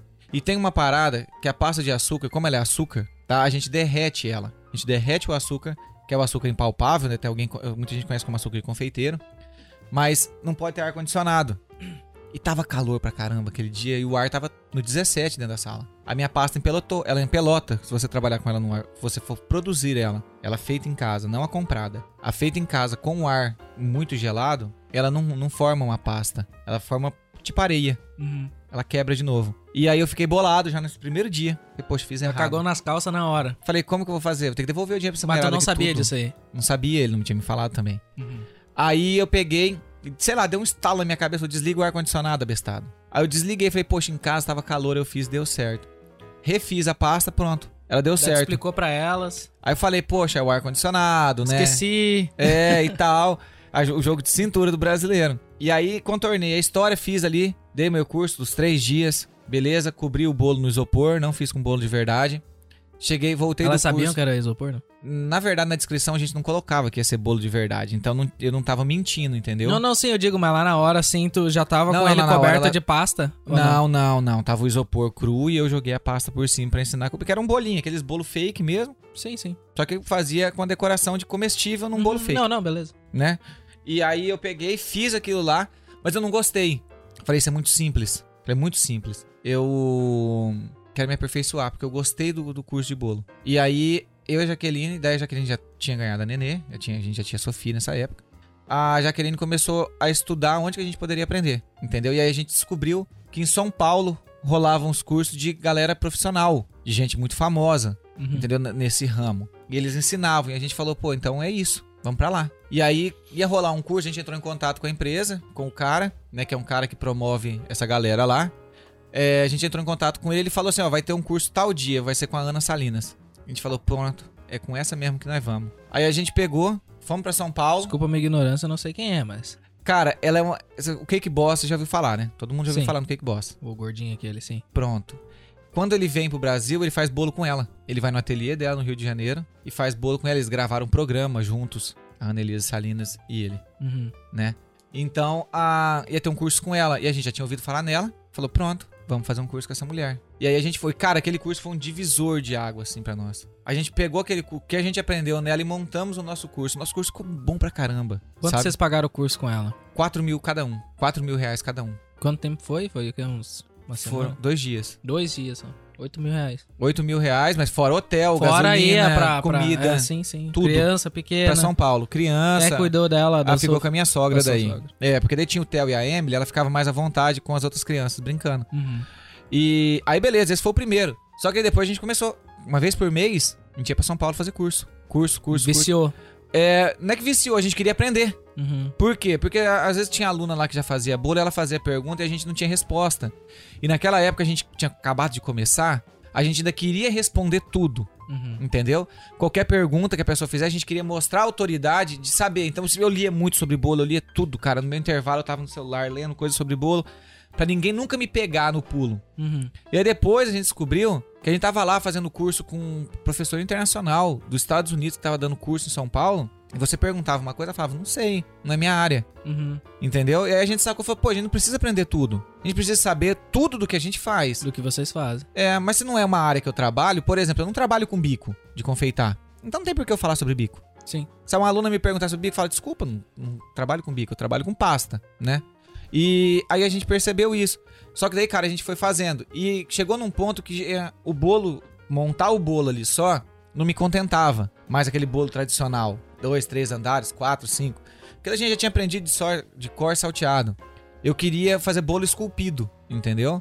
Que era pegar mesmo personagens e fazer o bolo daquele personagem. E aí eu comecei a investir nisso. nisso. A Jaqueline continuou com o tradicional e eu comecei a estudar sobre isso. Então eu acordava cedo, a gente montou um ateliê no fundo de casa, na nossa edícula, pra gente treinar quando a gente não tava dando curso. Pra gente bolar um curso novo. Vamos levar um conteúdo novo pras alunas. Tanto que se eu voltasse na mesma cidade com o mesmo curso, eu não ia pegar aluna. Uhum. Então, pra mim voltar naquela cidade, eu precisava apresentar algo maior. Aí a gente parava lá 10 dias e comprava material, gastava dinheiro pra caramba, porque a gente tinha que comprar o material e fazer aquilo tudo pra poder levar aquilo pro curso. E aquilo tinha que caber em dois dias. Sim. Entendeu? Entregar muito conteúdo em dois dias pras alunas. Porque elas me pagavam, eu não vendia. Né? Nessa época eu já tava vendendo. Aí a gente descobriu que tinha como a gente comprar peças de bolo que cortava bichinho, que cortava flor, que cortava isso, que cortava aquilo e vender no curso. Então eu cobrava a inscrição e levava peças pra vender. Daí a gente montava uma banquinha assim, Daí ao invés da pessoa perder um tempão lá esculpindo na mão, ela podia comprava as peças. usar aquilo lá pra auxiliar É, a criatividade. Pra esculpir você precisa ter uma espátula, precisa de uma coisa, de outra, de outra, de outra. Então a gente já tinha tudo aquilo pra vender. Uhum. E aí eu comecei a dar curso voltado pro bolo esculpido, entendeu? E aí foi tipo a, a parte mais da hora do, do curso foi quando eu comecei a ir pro bolo esculpido. Porque como era uma parada complexa, eu ensinava a, eu ensinava a aluna a fazer isopor comestível, entendeu? Que a parada era tipo um isopor, só que é uma delícia, é uma barrinha de cereal. Uhum. Mas é chamado de isopor comestível, acho que é Rice Crisp o nome da parada. E é uma barra de cereal, mesma coisa que você comprar uma barra de cereal aí e comer. Então eu ensinava a fazer isso dentro da sala, entendeu? Eu ensinava a fazer glitter comestível. Eu não, eu e a Jaqueline. Eu ensinava a fazer glitter comestível, igual o glitter mesmo que você vê aí, é glitterzinho, a gente ensinava a fazer o glitter pra colocar no bolo, entendeu? Então a gente começou a levar algumas coisas que ninguém, Ninguém ensina. Uhum. pelo valor que a gente cobrava no curso. E aí a gente pegou e falou: não, pô, é, é- o curso tá desse jeito, tá alinhadinho, vamos seguir nesse caminho aqui. E aí a gente ficou fazendo isso por quê? Quase uns três anos. Quase uns três anos até que daí deu a. A gente já falava, antes de ter a Sofia, de ir embora, né? Só que eu falava de ir para os Estados Unidos. E a Jaqueline falava: eu tenho o direito da cidadania portuguesa, a nacionalidade portuguesa.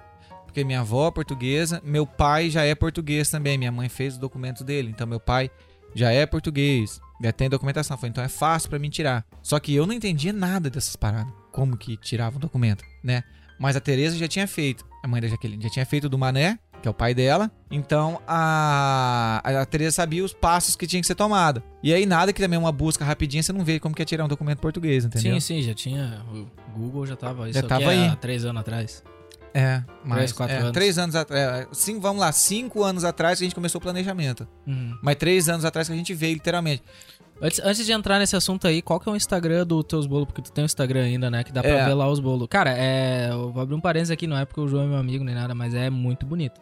Tem um bolo lá, acho que é do Homem-Aranha. Não? Tem, tem Cara, uns negócios assim que tu olha, parece que foi feito por uma impressora 3D o troço, assim. É, é, é muito bonito mesmo. Qual que é o Instagram lá, pra quem É. quiser ó, ó, ver? Arroba E- Casa dos Sonhos. Arroba Casa dos Sonhos, peguem a última foto e subam hashtag novo curso. Façam isso, por favor. É porque tô, tô pilhando o João já faz um tempão pra gente fazer isso aí. É muito legal. E aí a, a gente pegou, fez tudo essas paradas, fomos estudando pra vir pra cá, mas assim, não tinha nada. Ah, tu tem canal no. YouTube também, né? Agora eu Tem, lembrei. é Casa dos Sonhos Casa também. dos Sonhos também Casa no dos. Sonhos Confeitaria. Tem quantos inscritos lá? Tem bastante. Tem lá. 10 mil e poucos, 10 mil e é. pouco, é. Mas- Nossa mais página no podcast. Facebook tem quase 50 mil. Casa dos Sonhos também. Ateliê Casa, Casa dos Son- Sonhos. né? Casa dos Sonhos Confeitaria. Tudo Casa dos Confeitaria. Sonhos. Tudo Casa dos Sonhos Casa Confeitaria. dos Sonhos Confeitaria. Confere tudo, lá. tudo, tudo. No Instagram, no Facebook, no YouTube.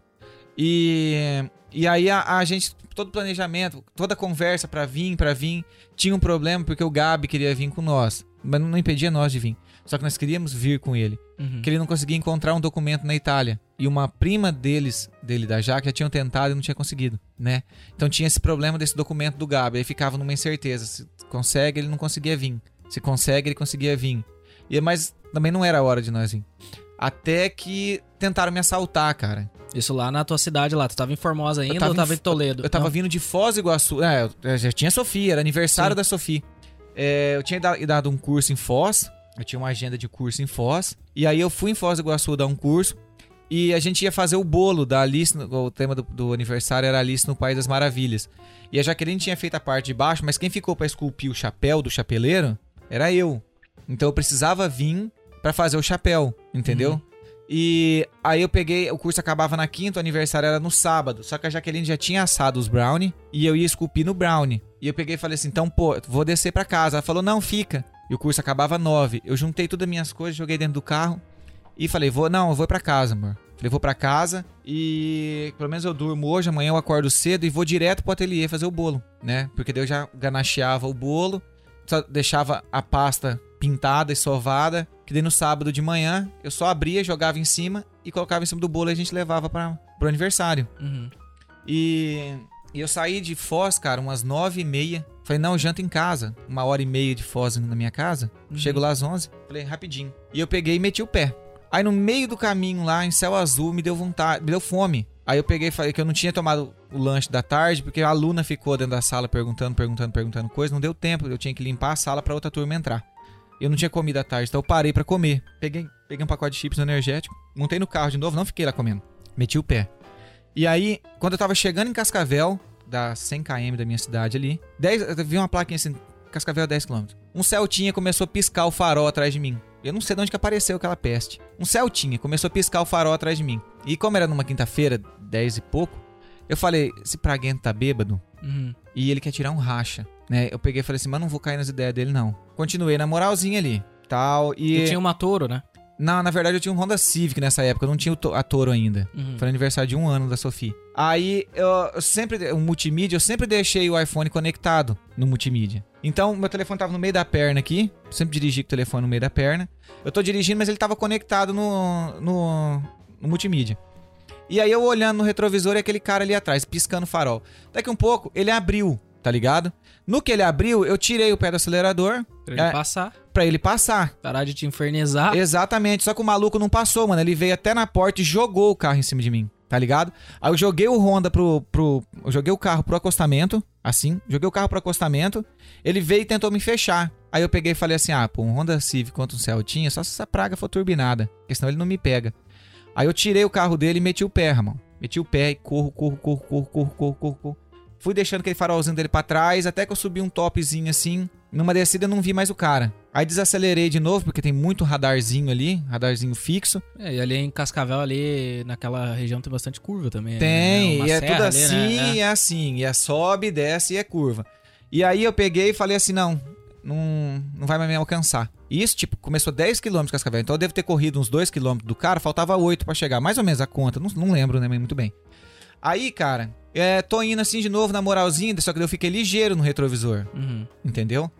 Ah, eu vi que veio um outro farol que vinha moendo. Eu peguei e falei, ó, o cara tá correndo pra dentro do Celta lá de novo.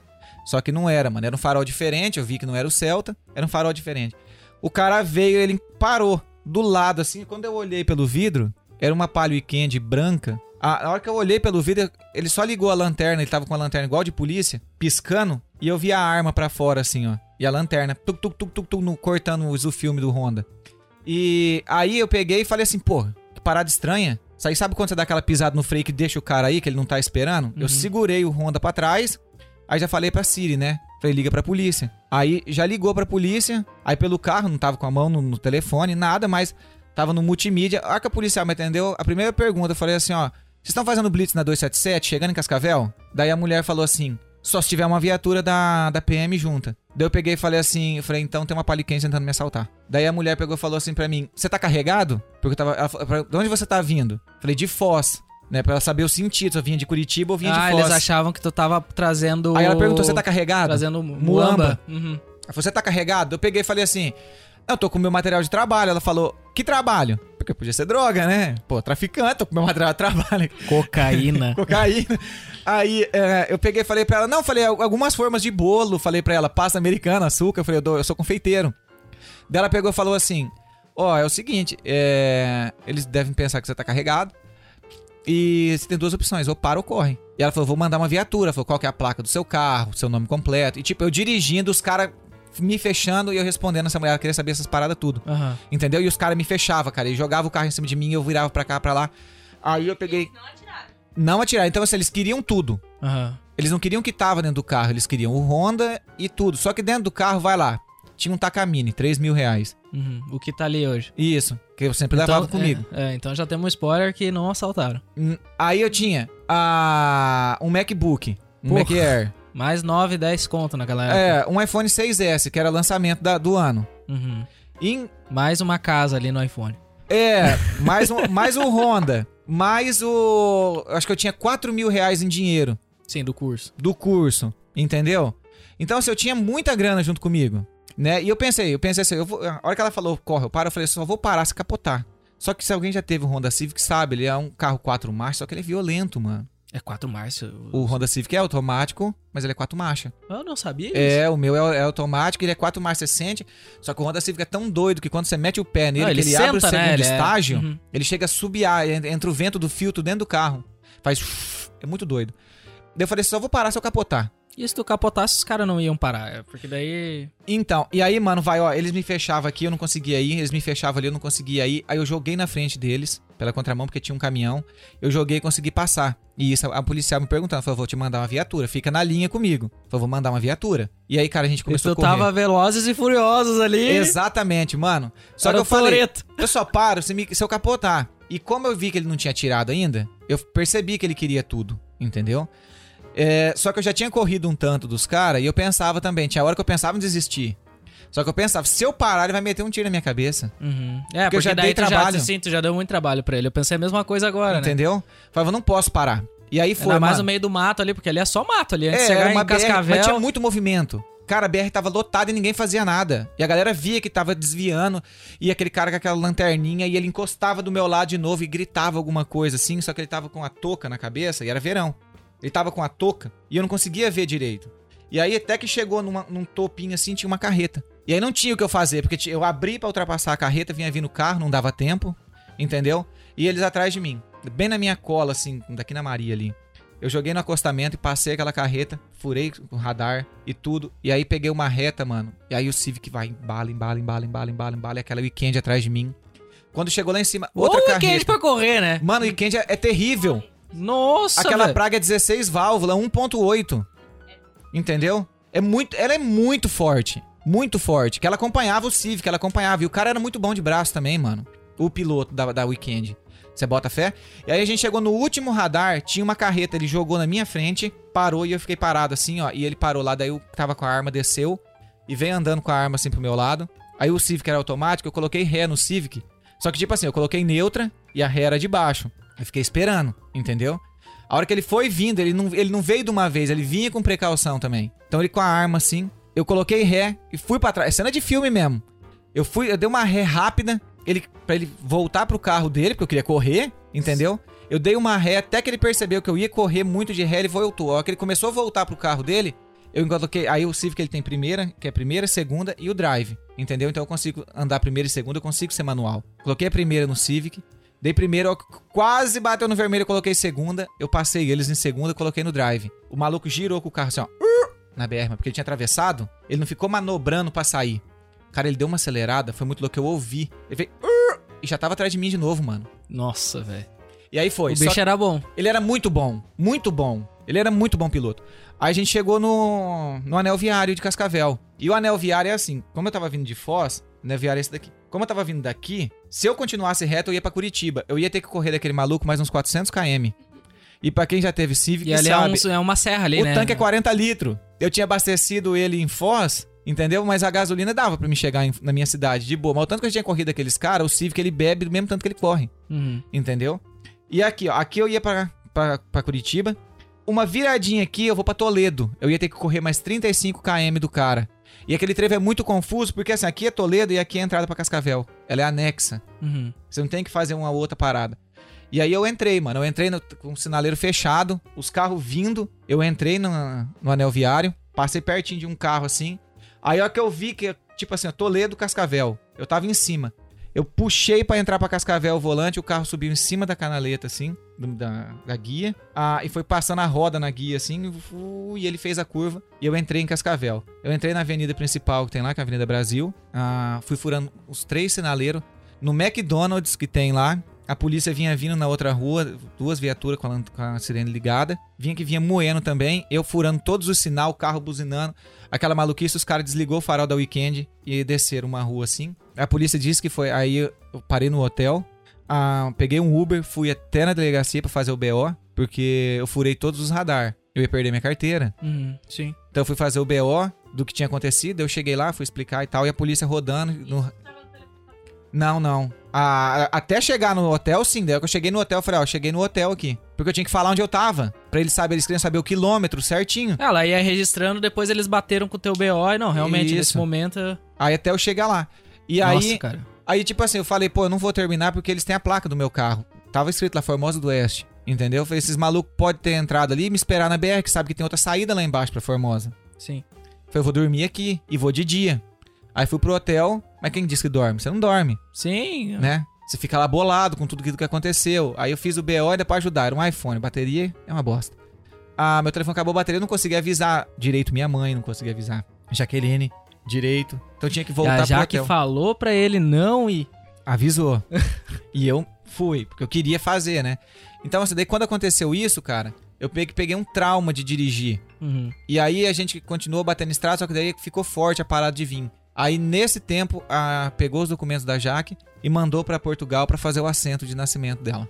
Daí ali tu bateu o estralo. Não, agora eu não, eu não quero É, mais essa bosta aqui. Falei, não. Vamos ajeitar pra gente ir embora. Aí falei, vamos trocar o carro também. Daí né? tu pegou a touro. É, daí foi quando eu peguei outro carro. Eu peguei um carro maior, mais espaçoso, a gente tinha a Sophie. Aí falei, vou pegar um, uma Toro. Daí peguei a Toro, mas ah, porque a gente batia muito estrada. Pegar a touro que eu se precisar furar um. subir um canteiro, alguma Ela coisa, pula. ela vai. é. Ela pula. Você não falou quando trabalhou em.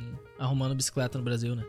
Então, é que eu, na, foi minha mãe falou assim, arruma um serviço. Daí eu fui lá com meu primo, entendeu? Uhum. Mas eu trabalhei bem com ele bem pouquinho. Tu tinha mais noção, então. Só uma noçãozinha, assim. Eu, tinha uma- eu sabia o que, que era cada coisa, como que tirava cada coisa.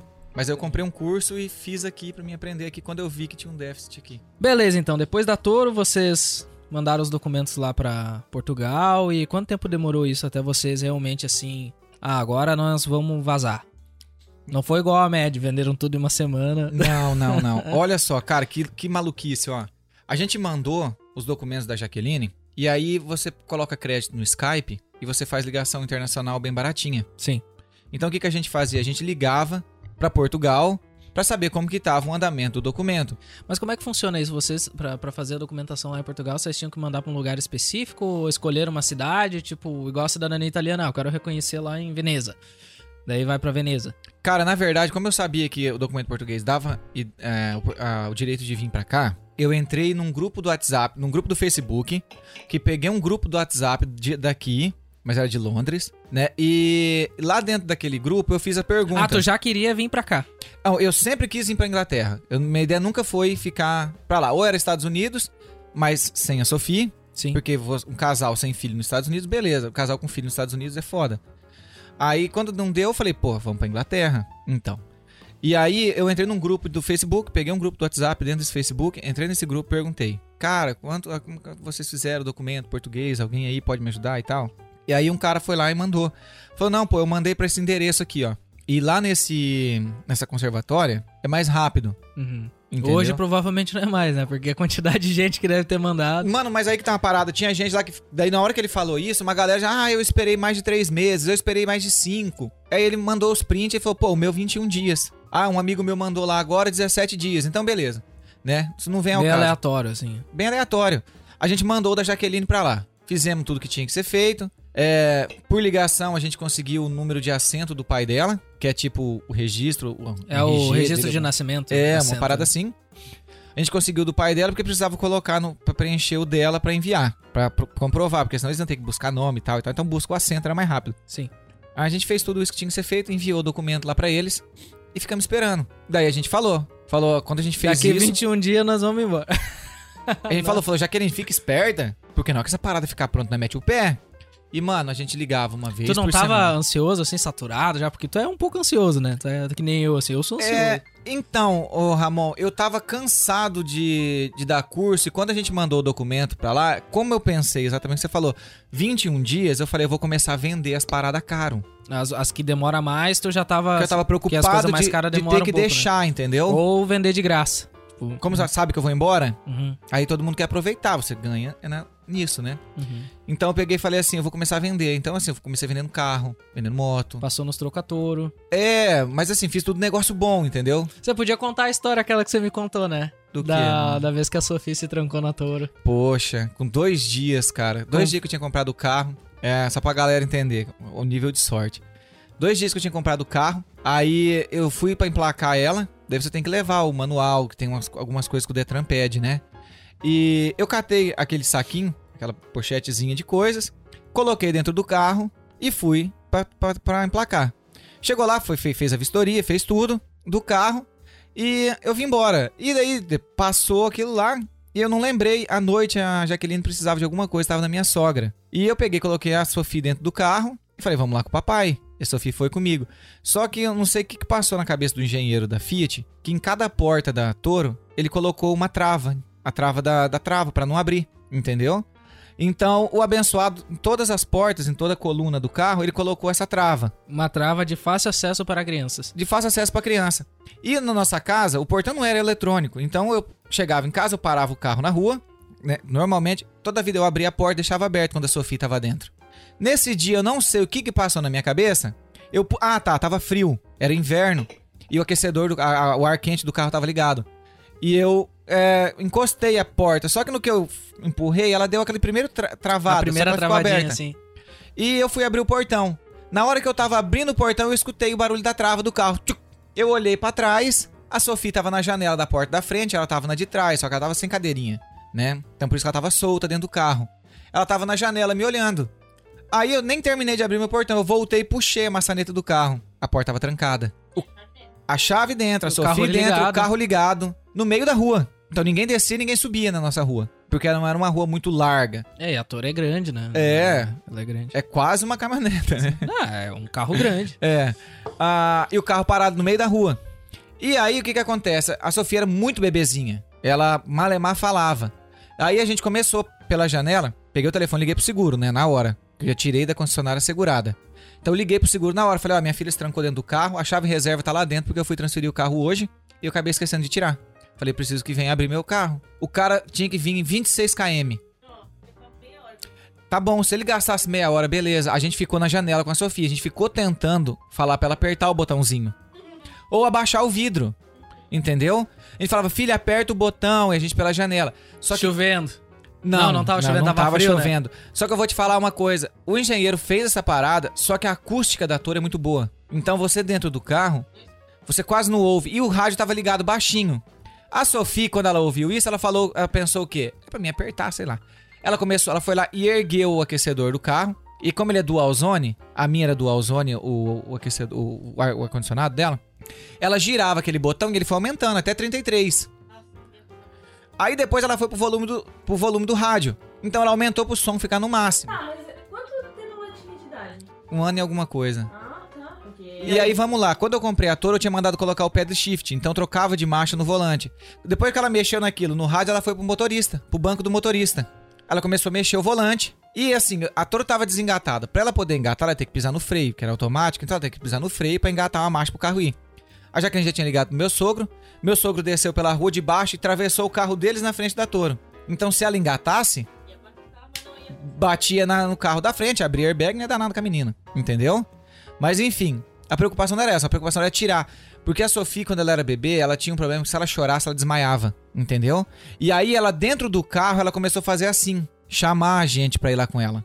E tava todo mundo pro lado de fora, brincando, conversando pra manter a menina calma. E a gente esperando o abençoado chegar. 40 minutos. Só com um calorão dentro do carro também, né? Pensando agora como é que a guria Você imagina, o carro ali, na lenta. abafada, um barulhão, por causa do som. Ela ergueu o som no último. 40 minutos, a gente esperando o cara, esperando, esperando pra ver se o cara abriu o carro. Ah, ela sentou e colocou a mão na cabeça assim. Ela agachou só no carro, no banco. Colocou a mãozinha na, na orelha e- começou a chorar. E falou, vai desmaiar. Porque ela chorava, ela desmaiava, entendeu? Ah, aí a minha vizinha veio correndo. Ah, eu falei, preciso do martelo. A minha vizinha falou, eu tenho. A vizinha da frente correu lá, pegou o martelo. Já tava a rua inteira Aí- ali envolvida. Ah, é uma cidade pequena, né? Você imagina. Tá quase os repórteres já tava lá. Ah, falei pra Jaqueline, leva ela pro banco do motorista, que eu quebro a janela de trás do carona, entendeu? E aí a Jaqueline foi chamando ela, porque eu não podia quebrar a vidro da frente, que ia voar caco da menina, entendeu? E não queria quebrar nenhum dos vidros grandes, nem o para-brisa, nem o de trás. Eu queria quebrar um vidro pequeno, entendeu? E aí eu peguei e a Jaqueline chamou ela pro banco do motorista. Daí ela foi assim pro banco do motorista gatinhando. Ou que ela pulou. Aí eu quebrei porque tipo, ela tava de costa pra mim, entendeu? Aí eu pum, quebrei o vidro do carro. Aí só apertei um botãozinho assim, abre as quatro portas. Abri pela de trás. Cara, como... Destrava as quatro assim, portas. Trava... a- e-mail pra... Mas assim, a- quando ela travou as quatro portas, ela travou na, pela frente ou por Ela trás? travou pela do, do carona do lado do motorista, do- na frente. Ah, ok. Ah, mas não podia, né, cara? Deveria ser só, só o de do, um só lado. o do motorista que é deveria só o gravar motorista. tudo. É só do, todo carro é assim. Eu não sei o que, que o abençoado pensou em fazer aquilo. É assim. Exato. É, Você entendeu? E ele fez isso daí no Ator 2018, entendeu? E aí a Sofia se trancou dentro do carro. E aí a gente teve que quebrar o vidro. Mas beleza, isso não é problema. Cara, agora eu acho assim, a puta incompetência da seguradora. Entendeu? Que tanto que eu troquei o seguro, né? Depois no outro dia, eu fui troquei o seguro do, do carro. Fiz por outra seguradora, porque assim. Ah, beleza, mano. Se eu tivesse trancado o carro com a chave dentro. Ah, eles iam quebrar o vidro já Eles de iam quebrar cara. o vídeo de qualquer jeito. Eles, eles iam entrar desse jeito. Ó, essa cidade. o João tava pensando em salvar também um pouquinho da Toro, né? Na verdade, comprou era nove, um era nove e alguma coisa da noite. O chaveiro, se ele saísse de Assis, que era a cidade vizinha, ele, pra ele chegar na nossa cidade, à noite ele ia gastar uns 20 minutos, no máximo. Isso já tava com horas a menina lá dentro, entendeu? Se eu imaginasse, se ele tivesse me falado no telefone, pô, João, eu vou demorar uma hora, Tu chamava o chaveiro. eu tinha quebrado. Ah, entendi. É que era o chaveiro, eu liguei pro seguro, pro seguro chamar o chaveiro, mas eu falava direto com o chaveiro, entendeu? Eu já tinha quebrado o vidro do carro. O problema não era o vidro. O seguro chegou a ligar pro chaveiro? Eles Cara, te deram o número do chaveiro. Eles me deram o número do chaveiro, Ah, tá. que era o que atendia ali. Falou, fala com ele direto. Se a sua filha tá dentro do carro, fala com ele direto. Nós nem vamos ficar tentando. Porque ele pode ver que é a seguradora e não atender. Mas o cara ah, então me quem atendeu. demorou foi o chaveiro. Foi o chaveiro. Entendi. E, mano, era noite. Mas ele te falou ele? Ele falou pra mim que ia demorar uns 20 minutos. E era mais ou menos o tempo, por ser 9 da noite, não tem trânsito. É, não, 30, minu 30 quilômetros é isso aí, porque nós ia de, Porto, de Novo Hamburgo a Porto Alegre lá, 40, menos de 40 minutos, No lá é máximo. 50 quilômetros. É, no máximo o cara ia demorar meia hora. Um minuto por quilômetro, Se ele entendeu? tivesse fugindo de uma Palio Weekend, ele chegava em 10. 15 minutos, o abençoado tinha passado Formosa, tava quase Maringá. Entendeu? Que situação. E aí, se fosse isso, eu tinha quebrado o vidro do carro, que não era problema. E outra, aí depois você foi ver eu fui ver o vidro do carro que eu fui comprar o original pra poder pôr o número de novo nele, né? Pra na hora de vender eu não ter que contar essa história. Pra, pra ter pago o teu. É, mas aí eu ia ter que acionar, né? Daí ficar. Ah, a franquia é mais cara. É, Vai daí fica- o vidro do carro. Sobe o preço. É, é, e o vidro do carro naquela época, o, o original da Fit, acho que era 180 reais. Aí eu paguei mais 20 pra gravar o número de série do- dos vidros de novo nela. Porque senão na hora de vender, o cara vai ficar, pô, mas por que, que esse vidro aqui não. é? Essa porta foi batida, esse carro levou uma batida. Sim, sim, sim. Aí eu ia ter que ficar explicando toda essa história agora pro cara, entendeu? Aí pra mim não ficar contando essa história pra todo mundo, O cara que comprou o Totoro, se ele tá vendo hoje, ele... é da minha cidade, ele sabe da história daí. Ah, Aí a. todo eu- mundo soube, né? É, daí a cidade ficou sabendo no outro dia. Não, mas ele sabe que eu contei pra ele. É, mas aí eu peguei, comprei o vidro original de novo, mandei gravar o número pra ficar todos os números. Quem olhasse não, Padrãozinho. não via defeito. É. Mas então tá, nós, eu, eu, eu lembrei dessa história agora, mas voltando lá, então, vocês ah, resolveram ir pra Portugal, daí mandaram a documentação, tu ficou esperando os 20 dias. Os 21 dias que o abençoado tinha foi pra Jaqueline. Não, se demorar um mês tá bom, amor. É, tá, já um tava tá- vendendo porra, tudo já. Um mês tá bom. E aí eu Todos os anúncios no Facebook. Ih, já bombei tudo, mano, pra vender as paradas logo. Já Falei- tinha marketplace, não? Já, Já tinha? Já tinha o Marketplace. Aí eu peguei e falei, pô, vou vender o carro. Aí deu um mês e nada. Deu dois meses e nada, nós ligamos.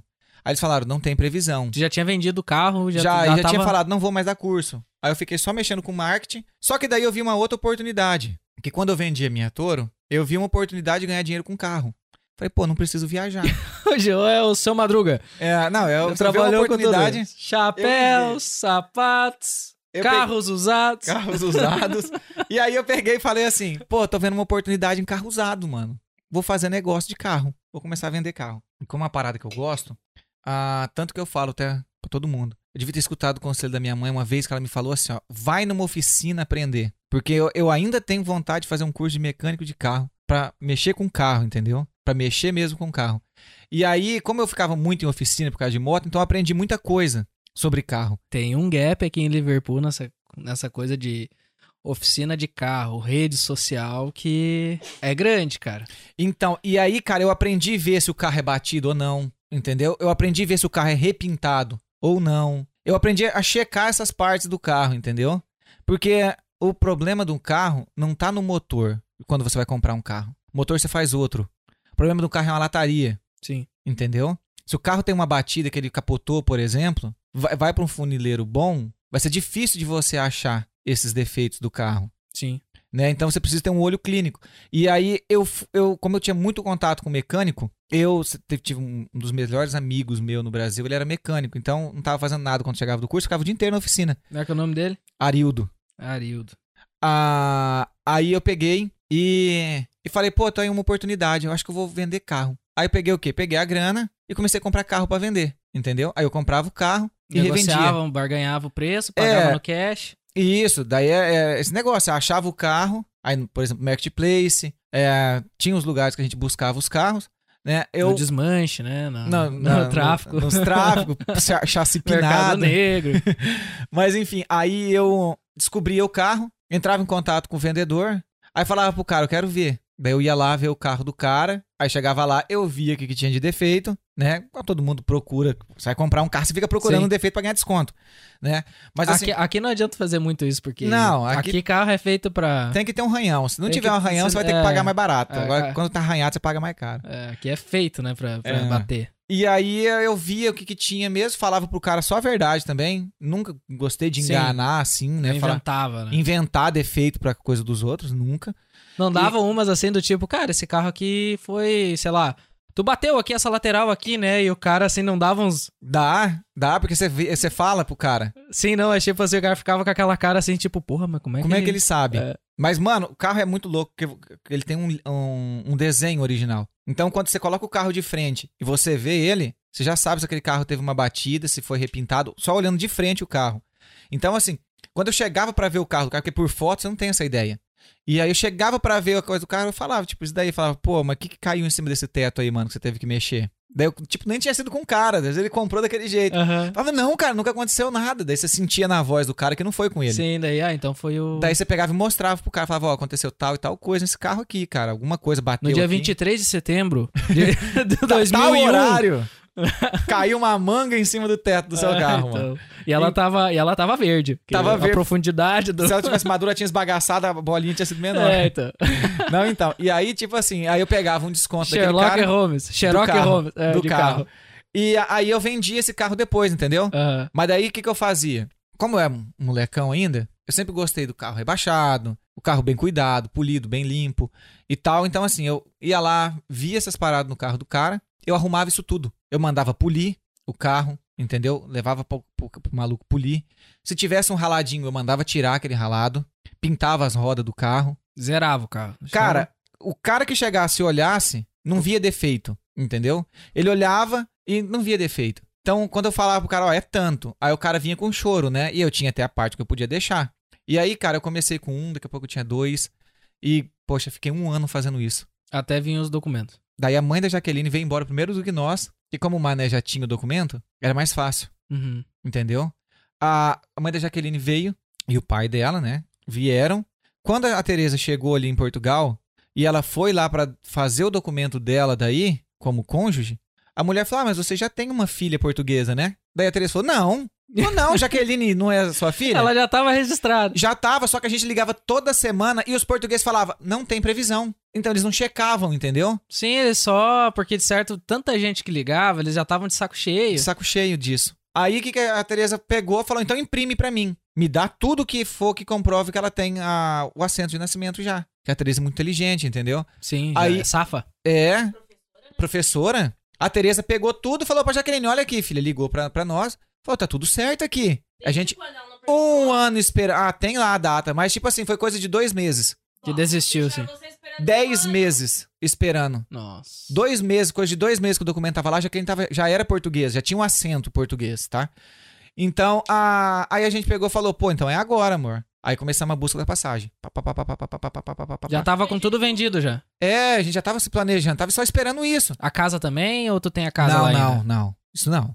Aí a gente pegou e comprou a passagem da Jaqueline e ela meteu o pé. Aí veio ela e a Sophie, entendeu? Na frente. E tu ficou lá pra ir terminando de vender. Isso, que daí ainda eu tinha um carro, tinha moto, tinha duas motos ainda, tinha um carro, né? E aí tinha coisa de banco, CNPJ, tudo que eu tinha que encerrar. Não E deixou procuração pra ninguém lá. assim. daí fiz uma procuração pra minha mãe porque eu não consegui vender uma das motos, ainda ficou. Daí eu fiz procuração pra ela poder mexer em banco pra mim, Sim.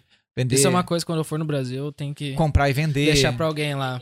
É. Deixar pra alguém Eu fiz. procuração. O único vacilo que eu, do Brasil foi eu, o meu chip do celular, que eu podia estar com ele até hoje, pagando. Ah, isso foi a primeira coisa que eu te falei quando eu conheci o João. É. Eu não eu não sei o que, que era do chip. O que, que era? Que a gente entrou no assunto, mas eu falei pra ele, não, eu tenho o meu aqui, só que o meu da Claro, ele não sei o que, que aconteceu, ele foi bloqueado. Eu tava botando cartão nele sempre, a cada dois mesinhos, um mês e pouco, eu Ó. botava lá 10 pila, eu não sei o que, que aconteceu. O meu não Funcionava. tá funcionando. Eu, eu vou. Daí eu não sei agora se já tá com outra pessoa lá no Brasil. É porque se meu... você estiver com o meu número aí, por favor, é. Por favor, Devolva, mano. devolva que eu tenho bastante coisa naquele número. Mas ah, quando eu for pra lá, eu vou ter que ir na Claro ver. É, pra resolver. Então, e aí eu perdi, cara. Foi o vacilo que assim que a gente deu. Ah, daí, depois quase. Bom, Daí a Jaqueline Ah, veio. eu acho que foi esquema de verificação, É né? do A gente- Facebook, duas é, etapas. a gente tava falando de verificação, eu não, meu chip tá aqui, ele funciona É, aqui. O meu Eu- Facebook é duas etapas. É, isso. E daí eu, pre- ele- era uma, uma etapa é no, no próprio app e uma, mens- uma etapa é no, no, celular. No, chip, é. E aí a Jaqueline veio, a Jaqueline e a Sofia. Vieram pra Portugal. Aí a gente falei pra Jaqueline, falei, pô, amor, se tu conseguir resolver tudo com 40 dias, vai ser perfeito, porque é o tempo mais ou menos de eu sair daqui, né? Porque ela precisava transcrever nosso casamento. Não é que precisava. Eu queria que ela transcrevesse nosso casamento pra mim não ter que comprar passagem de volta, entendeu? E aí a Jaqueline veio e com 15 dias que ela tava ali, ela tinha todos os documentos. 15 dias ainda porque... Então nós detectamos que o problema era o João, é, né? que Porque era ele, o ele que dela. tava atrasando, que a Jaqueline veio. É que ela chegou ali, atrasou um pouquinho mais, porque como a cidade é pequena, a, a moça que faz a parada dos documentos só vai uma vez a cada duas vezes por mês, cada 15 dias. Então a Jaqueline foi num lugar, falaram isso pra ela, ela quis, tipo, meio que esperou, daí ela falou, não, vou tomar uma segunda opinião. Aí ela foi numa cidadezinha vizinha, e daí lá o cara falou, não, peraí, senta aí, vou fazer pra você já. Já fez na hora. Aí já fez na hora. Aí a gente só precisou dessa moça pra fazer a transcrição de casamento. Aí ela fez a transcrição de casamento. Não podia fazer a da Sofia, porque como eu e ela era casado, o pai tem que estar presente. Então não podia fazer a da Sofia. Aí eu peguei, comprei a passagem. Aí veio eu e o Gabi, porque nesse intervalo o Gabi conseguiu o documento na Itália. Ah, que bom. E Mas aí, daí ele veio pra reconhecer na Itália a aí ele veio pra ir pra Itália. E aí eu fui pra Portugal. E aí a gente sempre falava de, de da Inglaterra, que a ideia era vir pra cá.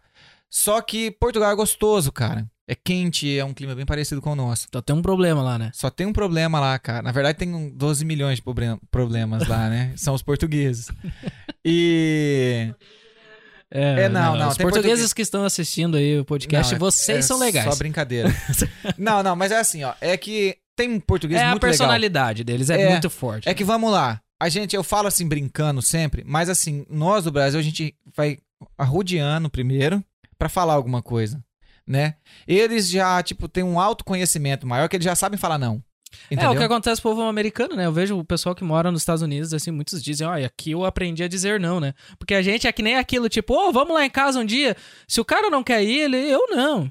Mas Ah, por que, que eu vou lá? Não, não vou. quero. Hum, É. Não quero, não tenho Agora, vontade. brasileiro não, fala, pô, Ah, beleza. cara, Não, o cara até diz assim, ah, beleza, a gente marca. A gente fica naquela vamos assim de, marcar assim. ah, de ser, ah, entre aspas, educado, né? É. Mas E aí, tipo, ali não, eles são mais curto e grosso. Então, quando a gente chegou, eu tomei um choque com isso, né? Mas também tomei um choque com a segurança, entendeu? Ah, você contou, né, sobre a chave dele. É, dentro do carro, o carro aberto, dormir aberto, com a chave lá dentro. A história da Jaque lá chegou. É, que eu cheguei, já que ele deixou o carro lá, eu falei pra ela, "Ó, amor, tem que trancar o carro. Eu preciso pegar um troço lá no carro. Aí ela pegou e falou, tá bom, pode ir lá pegar. Eu falei, cadê a chave? Falou, tá lá dentro. Eu falei, pô, meu carro tá aberto ali. Deus me livre, vai roubar tudo. E tipo assim, não, porque fica lá os dois carros do meu sogro, ficava o nosso lá. Enfim, era pra gente ficar pouquinho tempo em Portugal e vinha. Nossa ideia era vir. Só que aí a gente foi ficando em Portugal. Já se acostumando. É, e a gente não pagava aluguel. Então, tipo assim, quando eu cheguei em Portugal, a- gente teve. Eu, Jaqueline, Sofia, todo mundo. Mas a gente teve um suporte muito grande. Porque pensa só, meu sogro e minha sogra já moravam ali. Meu sogro já tinha dois carros. Eu queria trampar e ficava com a minha sogra. É, já tinha casa pra onde a gente ficar. Teu sogro e tua, tua sogra eles tiveram algum suporte pra chegar ali? Eles chegaram na. A família inteira do meu sogro mora ali, mano. Mas já moravam. Já, eu, ah, aí ok, o pai e a mãe pensando, dele já tinha mas casa. são rápido, né? Porque... Já tinha casa em Portugal. Então meu Ah. sogro não paga aluguel também. Ah, entendi. Entendeu? É, como o pai e a mãe deles já tinha casa lá. É uma quinta, cara. É uma chacrinha. E tipo assim, a gente foi ficando por quê? Porque a Sofia começou a ter contato com galinha. Meu sogro pegou, a gente pegou 20 galinhas lá uma vez.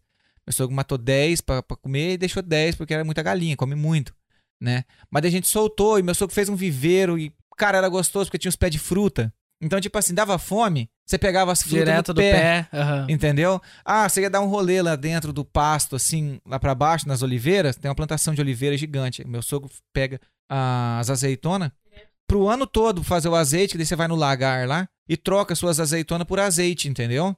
Tantos quilos de azeitona por um litro de azeite e tal. Ele faz as contas deles lá, muito doido. E então, assim, tinha tudo. Era gostoso, é um lugar gostoso, porque não é dentro da cidade, mas não é longe. Uhum. Então, aí a gente foi ficando, entendeu? Você Aí, morava aonde ali pro pessoal? Tomar. Tomar. próxima a Santarém.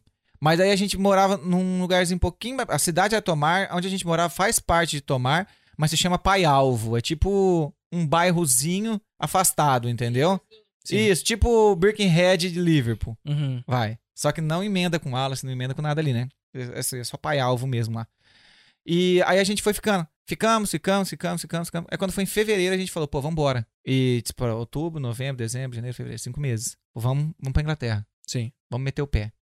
E... Já conhecia alguém aqui ou não? Não, aqui Ninguém. não. Tava. Eu tenho um primo que tá aqui há 12 anos, cara. Tá em Londres. Mas a gente não ia pra Londres, entendeu? Então nunca pedi nada pra ele. Uhum. E aí eu peguei, a, a gente pegou e falou, pô, vamos pra Inglaterra? Vamos. Aí começamos, falei pra Jaqueline, vamos fazer o seguinte. Porque lá, como eu tava falando, suporte, eu tinha carro, casa, comida.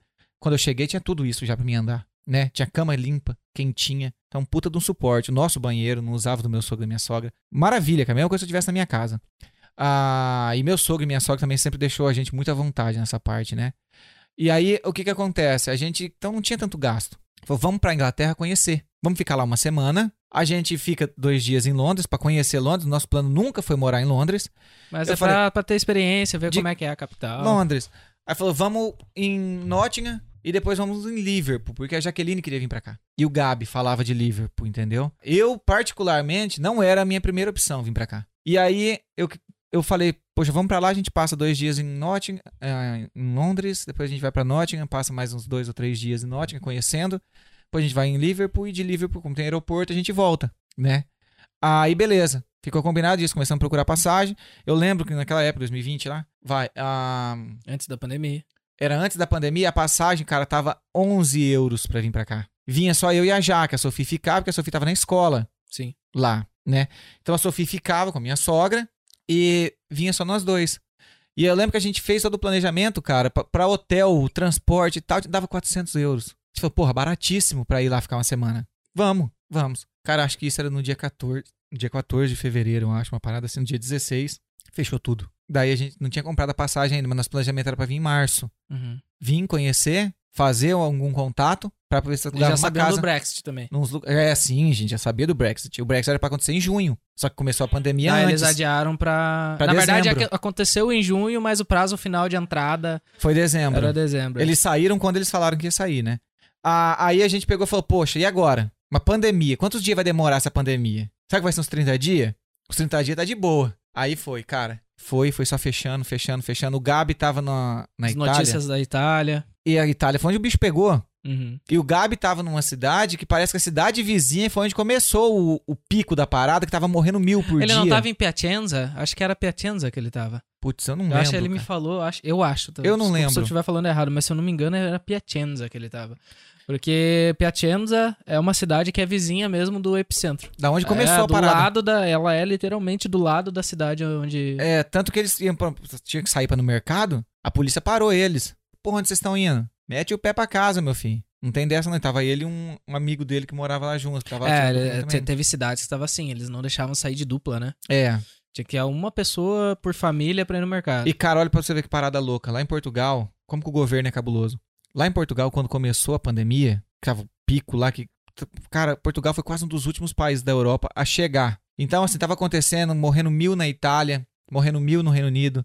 Tava não sei o quê, o bicho pegando na Europa toda e Portugal já tava suave, né? A, a hora que começou a ter casos lá em Tomar, em, em Portugal, você via o noticiário e o governo colocou na porta dos mercados, colocou assim, ó, se você não tem os sintomas de gripe, não tem o porquê de usar máscara, Uhum. entendeu? E a máscara é a parada que tava o restante do mundo falando, usa a máscara. Sim, sim. Só que daí, tipo assim, você vê como o governo é cabuloso. Não tinha máscara suficiente pra todo mundo em Portugal. Não tinha pra ninguém, né? Porque como vai produzir 207 bilhões de máscara de um dia pro outro? Sim, sim. Então, assim, não tinha máscara suficiente. Então, pra não deixar a galera apavorada pra ir lá e comprar um saco de máscara e deixar o outro sem, Que nem papel higiênico, né? nem papel higiênico aqui no Reino Unido. O governo falou assim, ó, se não tem o sintoma, não precisa usar, né? Então ninguém Pra dar usava tempo máscara. de, de chegar. Sim, sim. Sabe que esse negócio da máscara, eu, eu assim, eu entendo hoje que ela em si não surte grandes efeitos. Porém, eu também entendo que se ela, se, se naquela época, por exemplo, tu analisando assim, pô, tem a possibilidade de te ajudar. A gen- ninguém sabia se realmente a máscara, até então se tinha conhecimento que a máscara ela ajuda a prevenir um pouco assim que tu espalha um pouco de gripe, essas coisas. Uhum. Mas agora até se comprovou, né, amor? Que em si a máscara não tem muita efetividade pro corona. Gente. É, tipo assim, não, não se tem. Porém, naquela época, se tu parar pra pensar assim, vamos lá, eu não quero pegar o Covid. Cara, se tu tem a possibilidade de, de, de ajudar a contribuir a não. A não Espalhar. É, porque tu não sabe se realmente ajuda ou não. Eu sou a favor de da pessoa utilizar, porém eu, eu sou contra a obrigação. Entendeu? Das pessoas virem e te obrigar a fazer alguma coisa, sabe? Que nem a história da vacina. Isso é bem, bem contraditório. Mas eu acho legal isso, não sabia disso que Portugal tinha feito. Porque foi inteligente, né? É pra ser usada pra quem tem a gripe. É, pra não quem. Exato. É isso que fazem no, na, no Japão, na China. Quando a pessoa está com Gripada. algum problema, ela utiliza. Porque daí ela não transmite, né, pra outra pessoa. não, e em Portugal entendeu? fizeram isso. O governo falou isso porque assim, não tinha massa o suficiente. Então, pra Exato. não deixar Foi maluco inteligente, doido, na real. É, uma parada muito Agora, até, até que ponto contribuiu ou não pra. Pra disseminação da parada. Exato. Ninguém sabe. Mas aí, enfim, a gente esperou, esperou, esperou. Daí quando foi em setembro, eles abriram pro verão. A gente falou, vamos ir? Aí o Gabi já tava lá. No verão não tinha Covid. No verão não tinha Covid. Teve que ficar aqui ainda. Não, hoje. é- Portugal. Portugal, vocês conseguiram. Ah, não, vocês nem chegaram a vir, né? Eles nem Viemos. chegaram a vir, amor. Eles planejaram e, e deu ruim. Dois dias depois, o governo fechou as fronteiras. E aí, a... Tava lascado. Foi o que nós falou. Aí a gente pegou e falou assim, então vamos no verão.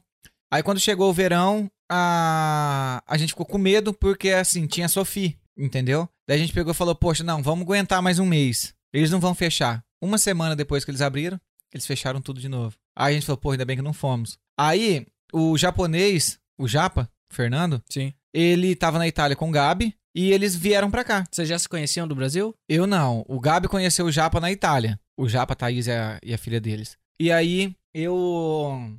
ah, O Gabi falando com eles, falou: Ó, o Japa e a Thaís estão lá e já conseguiram o trampo. A Thaís já tá trabalhando. E tipo assim, cara, uns três dias depois que chegaram. Aqui, né? É muito rápido. É, daí a gente Tem, falou uma- assim. tem um amigo meu que não é. Acho que não, não dá mais pra considerar amigo, né? Mas ele falava uma coisa que é real: que é ali em Londres, se tu chegar assim, tu tropeçar, tu levanta com um crachá de empresa. Porque é Uma incrível. blusa amarela. É, com- é com um high-vis, já levanta já pronto pra trabalhar. Pra é- trabalhar. É, incrível, né, cara? Então, e ele falou isso pra nós, a gente falou: caramba, mano, e quanto?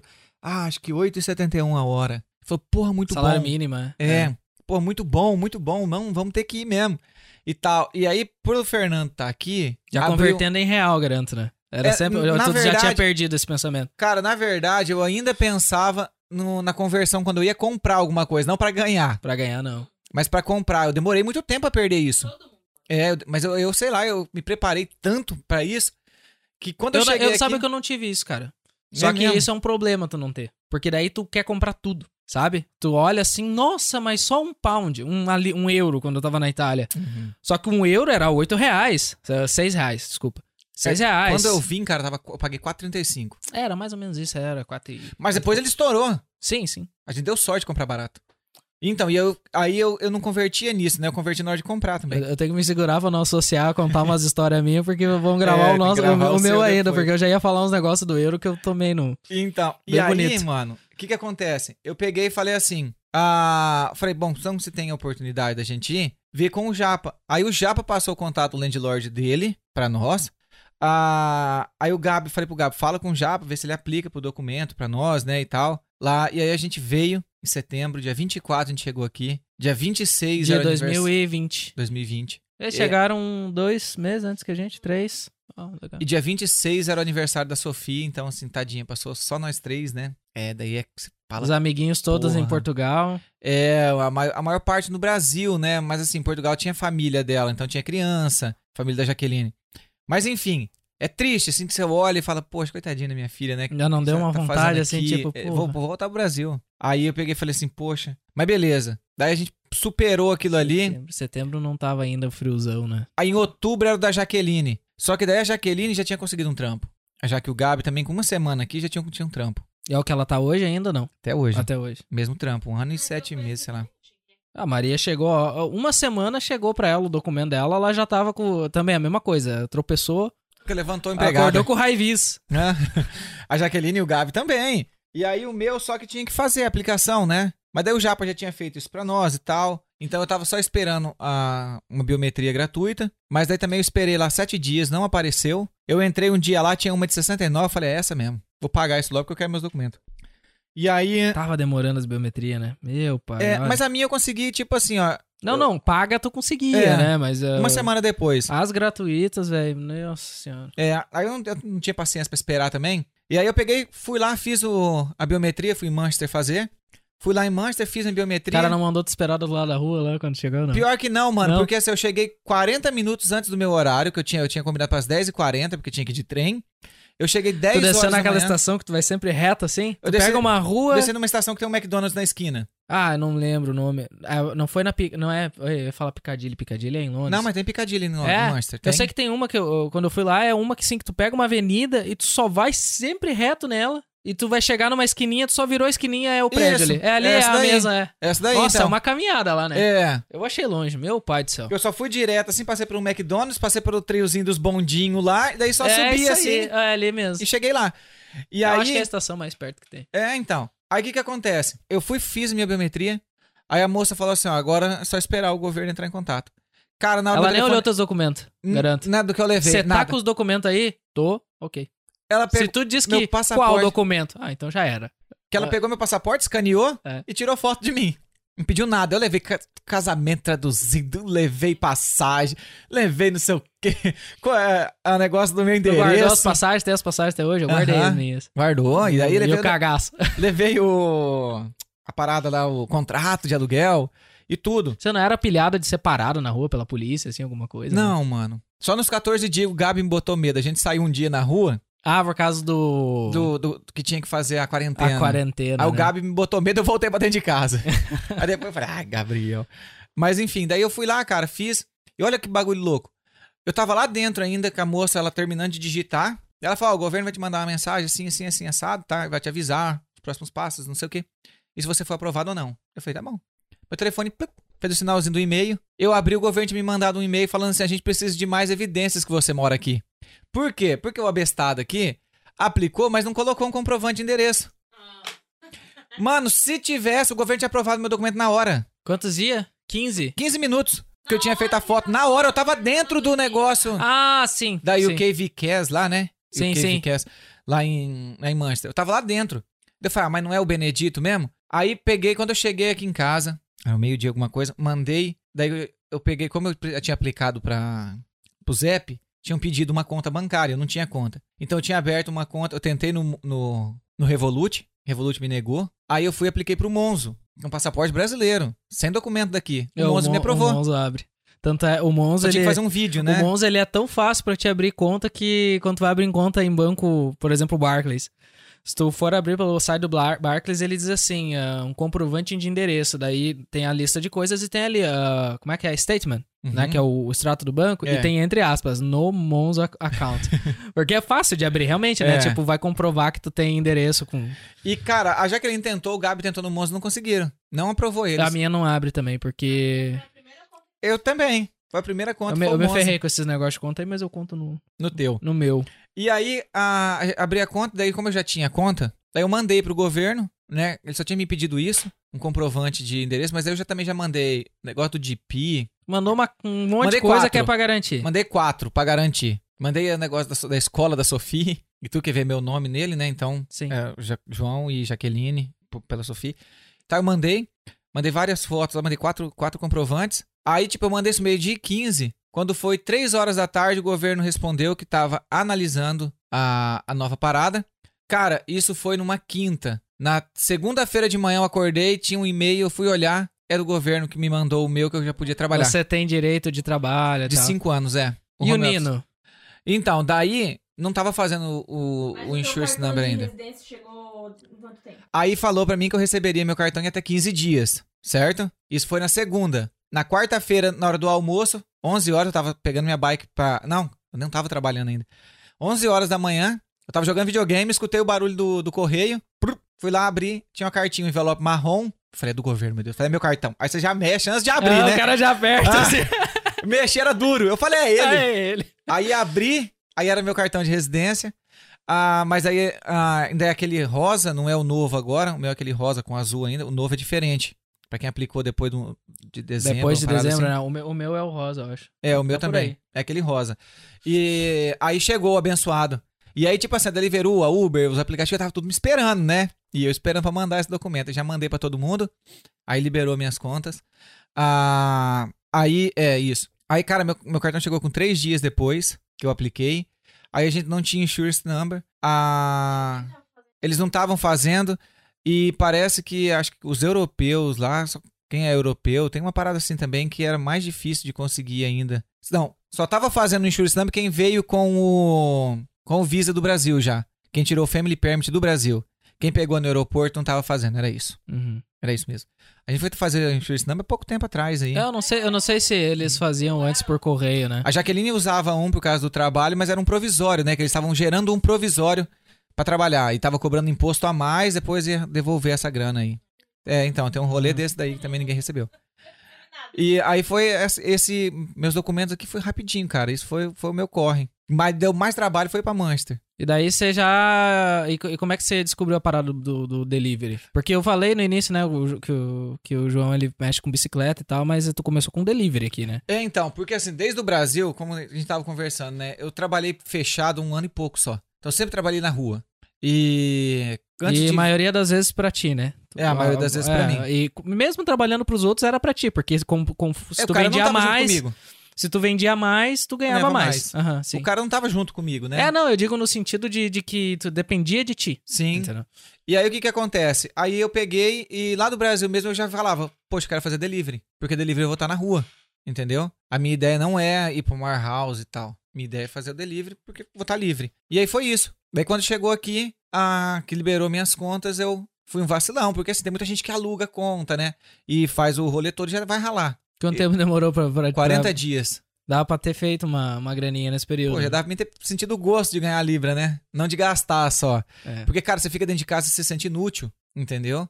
E aí, beleza. Aí eu fui pra rua, aí comecei a fazer delivery Você foi fazer como? De bike? de bike primeiro. Comprou uma bike elétrica? Então, cara, na verdade eu comprei uma bicicleta, eu comprei do inglês. Ele tinha anunciado lá e eu queria comprar uma bike até 100 pounds.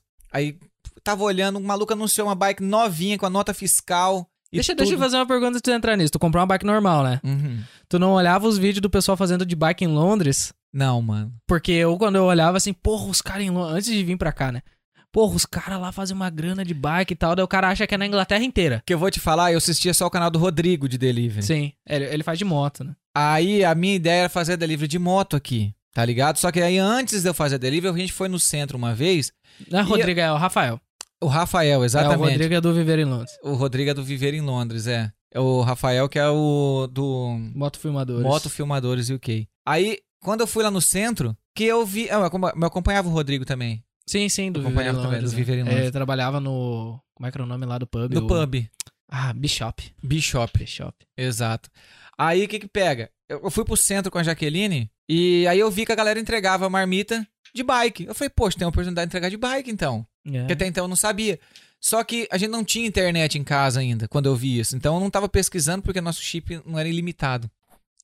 E aí eu peguei e falei, pô, vou fazer de bike. E aí tô olhando no Facebook lá, vi esse maluco vendendo essa bike e falei pra ele, pô, ah, tu não faz essa bike 80 conto, não? E era uma bike normalzinha? Cara, assim, era era uma- speed, não? Uma bike, não, não, era uma bikezinha, uma MTB, né? Uma, uma bikezinha de, de trilha.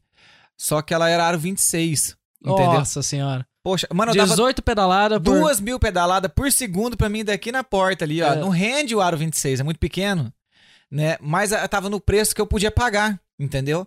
E aí eu peguei e falei assim pro cara, você faz 80? O cara pegou, falou pra mim, faço, mano. Eu falei, então é essa mesmo. Pedi um Uber e fui buscar, lá no L11. E tu tava morando no, No sete. L15 ali. No No, 7, no é. 7. É, o 15, Nossa. 7 ali é tudo. Cara, e aí, se liga, eu fui. O meu telefone tinha um pouco mais de meia carga, era um iPhone 6S. Tinha um pouco mais de meia carga. Eu falei, não, suficiente. E o maluco fazia delivery, então ele me deu as luzinhas, me deu o suporte celular, me deu um capacete, Ah, deu um Então, monte de coisa por 80 ele me deu tudo. Aham. entendeu?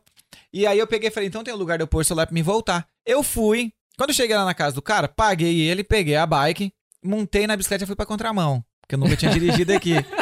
Já fui pra contramão e eu tava ligado que eu tinha que andar. Já fui. Aí já trepei numa calçada, porque vinha vindo um carro, já trepei numa calçada que nem um doido, parei, respirei. Coloquei o endereço de casa. Daí tu foi pro outro lado e foi pro lado contrário. Fui né? pro lado que tinha que andar. Aí que eu fiz a curva da esquina, eu já abri pro nosso lado do Brasil. e já fui na contramão de novo, mano. Não entrava na minha cabeça andar do outro lado. E aí, cara, se liga. Tô indo lá na pedaladinha, paz, perna doendo já. Já tinha andado quase duas esquinas, né? Então já comecei a sentir os efeitos da bike. Andei umas duas esquinas, comecei a sentir as dores na perna. Ah, cheguei num cruzamento de uma avenida lá. Não, não sei porque eu nunca mais voltei lá no L11. Mas eu cheguei num cruzamento, sim, o GPS me falou Onde tem uma mostrando. pizzaria ali, né? Eu sei Se duvidar, lá, eu sei irmão lá. tinha um parque gigante. E aí eu peguei, olhei assim o GPS, falei, ah, tá, é por aqui e tal. E enquanto o sinal tava fechado, eu segurava até no sinal, que eu respeitava tudo, né? Fechei o mapa, vi o trajeto pra casa, assim, mais ou menos naquela hora. Beleza. Coloquei ele centralizar de novo, abri o sinaleiro, eu fui. Tá, tá, tá, tá, tá. Peguei um morrinho, desci da bicicleta, né? Fui empurrando, que eu não aguentava mais pedalar. Terminei de subir aquele morrinho, quando chegou lá em cima, quis garoar. E eu não tinha capa de chuva, não tinha power bank e tinha um iPhone 6. Esse. Que era resistente a respingos. É resistente a vento. Mano, caiu duas gotas na tela e fez assim, ó. Apagou. Simplesmente o telefone desligou. Aí eu apertava pra ligar, cara, e nada, e chuva. A chuva começou a engrossar. Eu falei, ô meu pai. e fui pedalando, mano.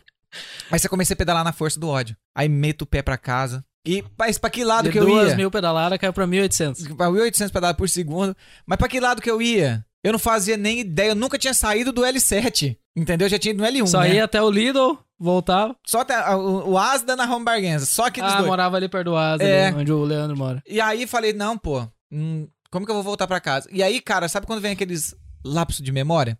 Tu falava, pô, o Uber passou aqui. Uhum. Daí eu andava um pouco por aquele lado, que parece que ele tinha passado.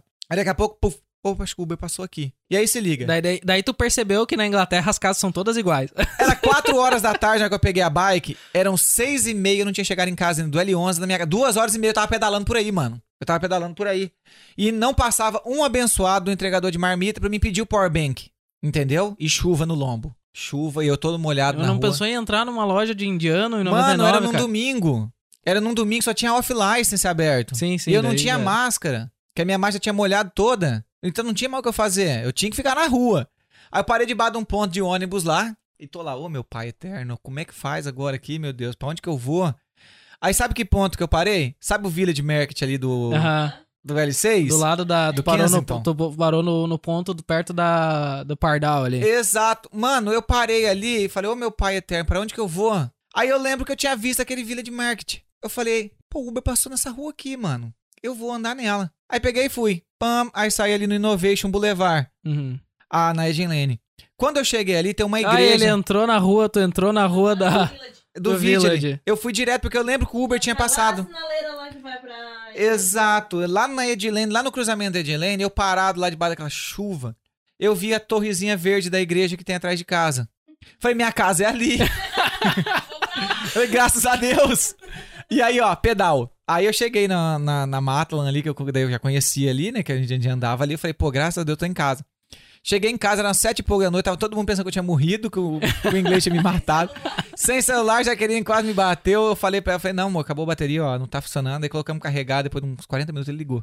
Lá, E o iPhone era assim, hoje ele não é mais assim, mas antes, Não, se mas acabasse a bateria, tipo, de acabar, já era. Tu Tipo, podia deixar ali uma hora. 5%. Não, tu deixava ali até ele ligar, né? Hoje É. ele até liga, mas antes, cara, nossa. Caramba, e aí foi esse, mano. Aí eu cheguei em casa, coloquei as paradas lá. Falei pra Jaqueline, vou ir descer pro centro entregar a marmita. Você acha que eu tinha condição? Aí a Jaqueline falou, não, descansa, amanhã você vai. Aí no outro dia Você já tava com a bag, já, já tinha recebido a bag da Já, da já tinha recebido. Eu só comprei a bike depois que tinha chego. Sabe que esse negócio de igreja aí acontecia na Itália. Eu, eu- eu também morei numa cidade pequena lá e às vezes a gente tava andando de bike pra não olhar no celular e tudo. Como lá é mais aberta, que na Inglaterra não é aberta. Tu enxergava a igreja também. Consegui, eu também fazia essa. pontos, olhava né? assim, pô, aquela igreja é lá perto de casa. Daí Marca o os cara já sabe mais ou menos onde o cara tá, sabe? E Aqui eu- não tem como, porque é, é muita. É muita casa, muita, muita árvore casa, também. é, é. Muita árvore também. Nossa, que loucura. Daí você começou a fazer a entrega. É. Você fez quanto no seu primeiro dia? Conta pra nós. aí. Daí desci pro centro, cara. No outro dia, daí já, já no foi. outro dia. No outro dia, na Comprou um segunda-feira. powerbank, eu tô... Comprei um powerbank, fui na Home Bargains antes de ir pro trampo, passei na, na Home Bargains, amarrei minha bicicleta com um cadeado dessa grossura assim que o, o inglês me deu. achando que tava em Portugal. Então, achando que eu tava, minha bicicleta tava muito segura. Esse camão eu. Voltou, não tava mais a bicicleta, desistiu, foi embora. Aí amarrei minha bicicleta lá num troço de amarrar a bicicleta lá da, da Home Bargains, entrei lá dentro e O vi cara o te deu um cadeado, meu. Foi o cadeado, o Aí cara me te deu, deu. tudo, mano. A, a luzinha de trás, a, a lanterninha da frente, o suporte daquele uma aranhinha que você enrosca o Aham. celular nele, sabe? A, o capacete, uma bombinha de encher pneu e o cadeado. Então, assim, a bike tava completinha, é só ralar mesmo. E aí eu fui lá dentro e eu peguei um powerbank lá, daqueles... de- Powerbank tava assim, 2 mil mAh pra mim, né? Não entendi dessa parada. Falei, falei, porra, 2 mil A Maria gritou de lá, não dava uma carga, Não dois dava, mil acho que era miliamperes. 2.560 a bateria do, É, do, do iPhone iPhone. 6. Aí eu peguei e falei, não, Não, tinha pô, que dar umas oito cargas por dia. pra- por ordem. Cada ordem era uma 100%, era uma bateria. Aí eu peguei e falei, isso aqui é suficiente. Falei, porra, 2 mil mAh, mano, vai dar pra me dar umas três cargas nesse telefone. Peguei aquele troço, paguei, montei na bicicleta e desci pro centro. Aí, ah, segui o mesmo trajeto do ônibus ainda, que eu não sabia.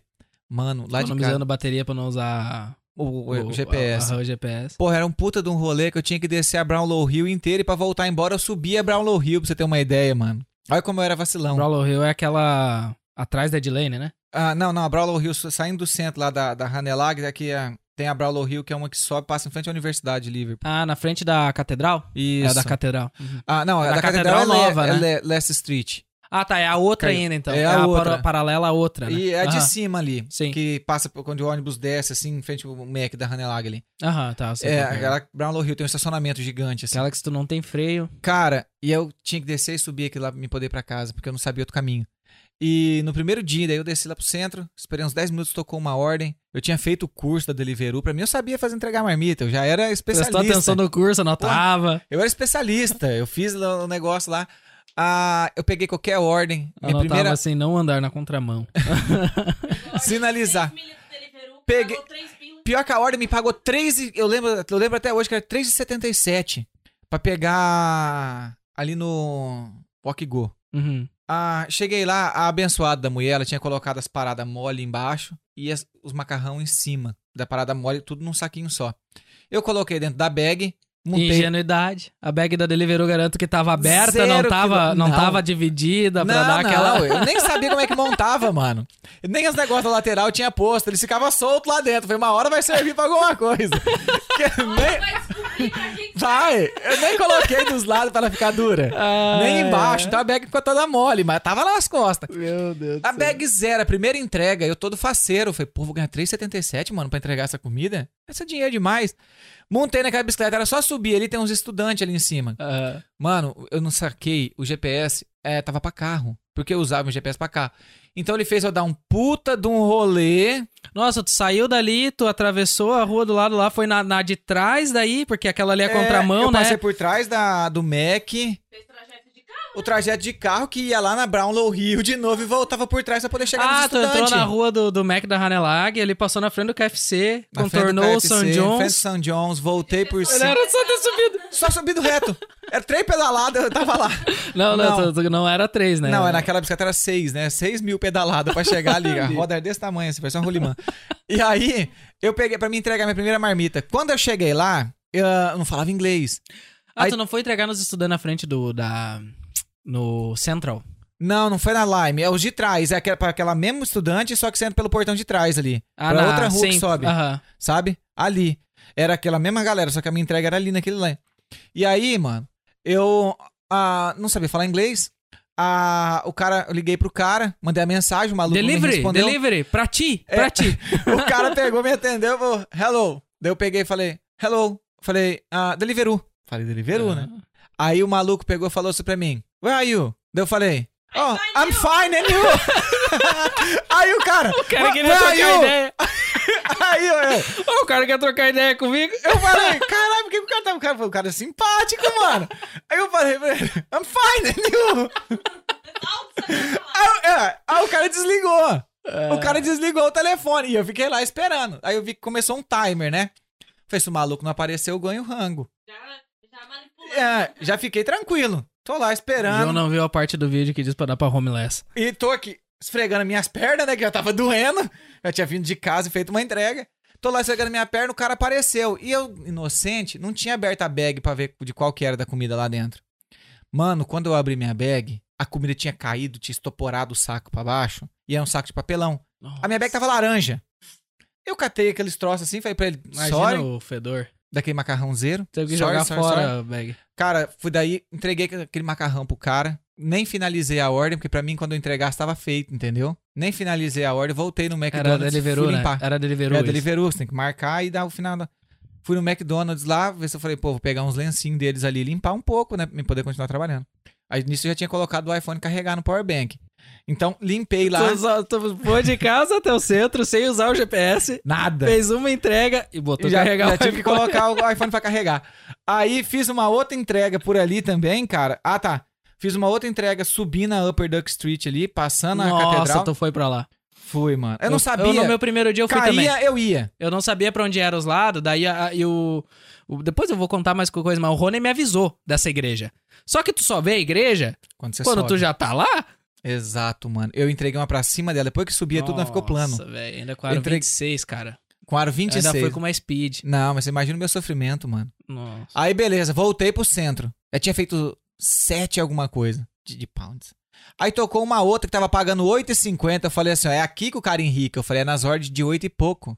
Foi, eu tive que fazer duas. Se eu fizer uma, agora dá 8,50. Mas era Falei, lá no Septon. Era no Sefton, mano. Mano! Eu sabia. Cara, Na o hora- Septon... e vou te falar, Nossa, o aquele- Septon é uma delícia de ir. Mas vou Tu te falar, vai. ele me mandou, cara, ali pelo... Pela Jamaica Street. Aham. Então, tipo Daí assim, ó, passa reto ali, passa aquela... Onde já não passa carro. aquela puta daquela subida. Só que ela é uma subida que ela não é tão íngreme, mas ela não acaba nunca. Mas ela é né? constante, né? É, ela não acaba nunca. Ela vai indo. E aí eu peguei aquela Jamaica inteira, fui por dentro do bairro, desci num pedaço, voltei pra Sefton. Pra Sefton Street lá embaixo. Se eu tivesse pela Sefton, não tinha nem feito força. O vento me empurrava, entendeu? Sim. Que é uma reta.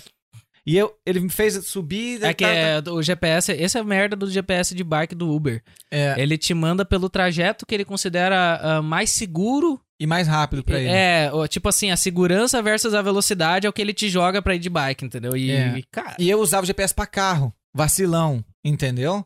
Aí eu peguei e fiz ah, 17. tu não tinha percebido ainda que o teu GPS Não. servia. A hora que eu cheguei lá no troço, que eu vi que o meu powerbank já tinha acabado a bateria e o meu iPhone tava acabando. Não dava pra mim voltar pro centro. Eu tinha 20% de bateria. Nossa. Tinha que ir embora. Eu tinha que colocar o GPS pra mim ir pra casa. Três ordens e. Três ordens. Três ordens, Então, a prim- bag toda cagada. Toda cagada. Meu primeiro dia eu fiz 17 pounds. 16 e alguma coisa. No primeiro dia. Aí fui embora, lavei minha bag. Ah, coloquei tudo carregado novo. E mas a daí eu pegava... O que, que, que tu falou que a Jaque chegou? Ó, eu falei pra amor, eu fiz 17 libras. Ela falou, eita, quanto tempo você trabalhou? Eu Acho que eu trabalhei umas duas horas e pouco lá. E tal. Ela falou, nossa, tá muito bom fazer delivery. É muito bom mesmo, porque dá oito e pouco por hora.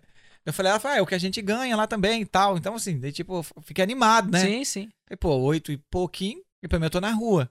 Aí eu fi- fiz três dias. Ah, num sábado eu cheguei em casa, cara, umas sete da noite. A minha ideia era fazer 50 pounds. Eu cheguei em casa. Tu já tinha posto os negócios na bag pra não ficar. Tinha nada, Molenda. não. Eu fui colocar aquilo depois de muito tempo que eu vi os meninos no centro colocando e nunca contei pra ninho Tô falando aqui. Primeira vez aí, o Porque eu pessoal. ainda usava a o bag cara- toda mole. O cara que mexe nas bicicletas de vocês. É, é a primeira vez que eu tô contando. E aí, cara, eu peguei. Né? É, pô, eu não sabia Tudo de- tem um início. disso. E aí eu peguei nesse sábado, eu fiz os 50 pounds.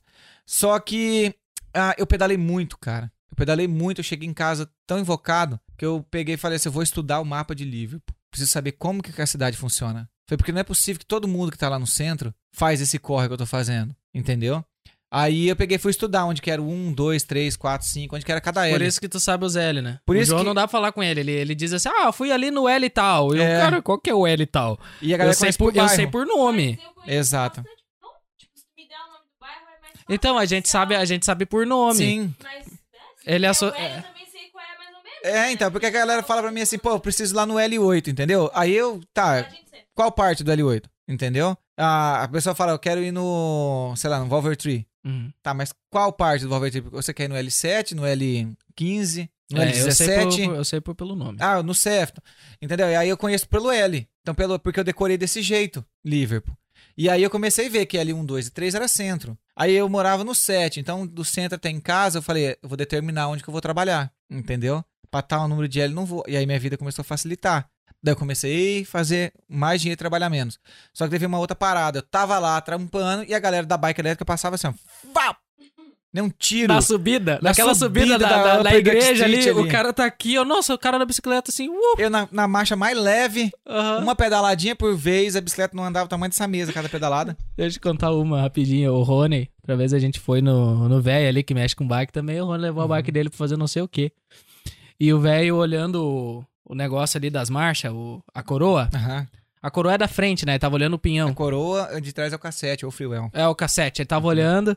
E ele falou: Também, Rony, olha aqui, ó. Como é que não vai quebrar o. Ah, quebrou o negócio de raio dele. Hum. E o velho disse assim pra ele, cara, tu nem troca a marcha. Não, eu troco. ele falou, eu troco a marcha. Que isso? Ele não troca, não. Ele levantou. Tava tudo Ah, comido. ah, tudo comido, só o mesmo. O Só o resto, mesmo. tudo novo. Ele cassete, olha aqui, tudo. Fica, fica que nem a, aqueles negócios de, nin- de, de ninja tacar, assim, É. ó. Tá. De Tu tão nem troca marcha. Até a hora tanto que quebra, né? Até na hora que acaba tudo, né? E, os caras andam assim mesmo, que daí tem acelerador. O cara mexe as pernas só pra polícia não ver. Porque daí eu via que a galera passava muito rápido. Falei, não, preciso de uma bike elétrica. A bike elétrica eu vou fazer mais grana. Daí eu peguei fiz a transição. Mas eu trabalhei ainda 15 dias na ah, mas daí tu montou tua bike ou. Não, da primeira bike, eu tava, eu tava olhando uma bike pra comprar, porque eu não sabia como é que funcionava a bike. E eu tava olhando uma bike pra comprar. Ah, tinha grana, pra você ver, com 15 dias eu tinha ficado mais esperto, eu tinha os 750 pounds pra me comprar uma bicicleta, entendeu? Só que o que eu não tinha era a ideia de como que ela funcionava.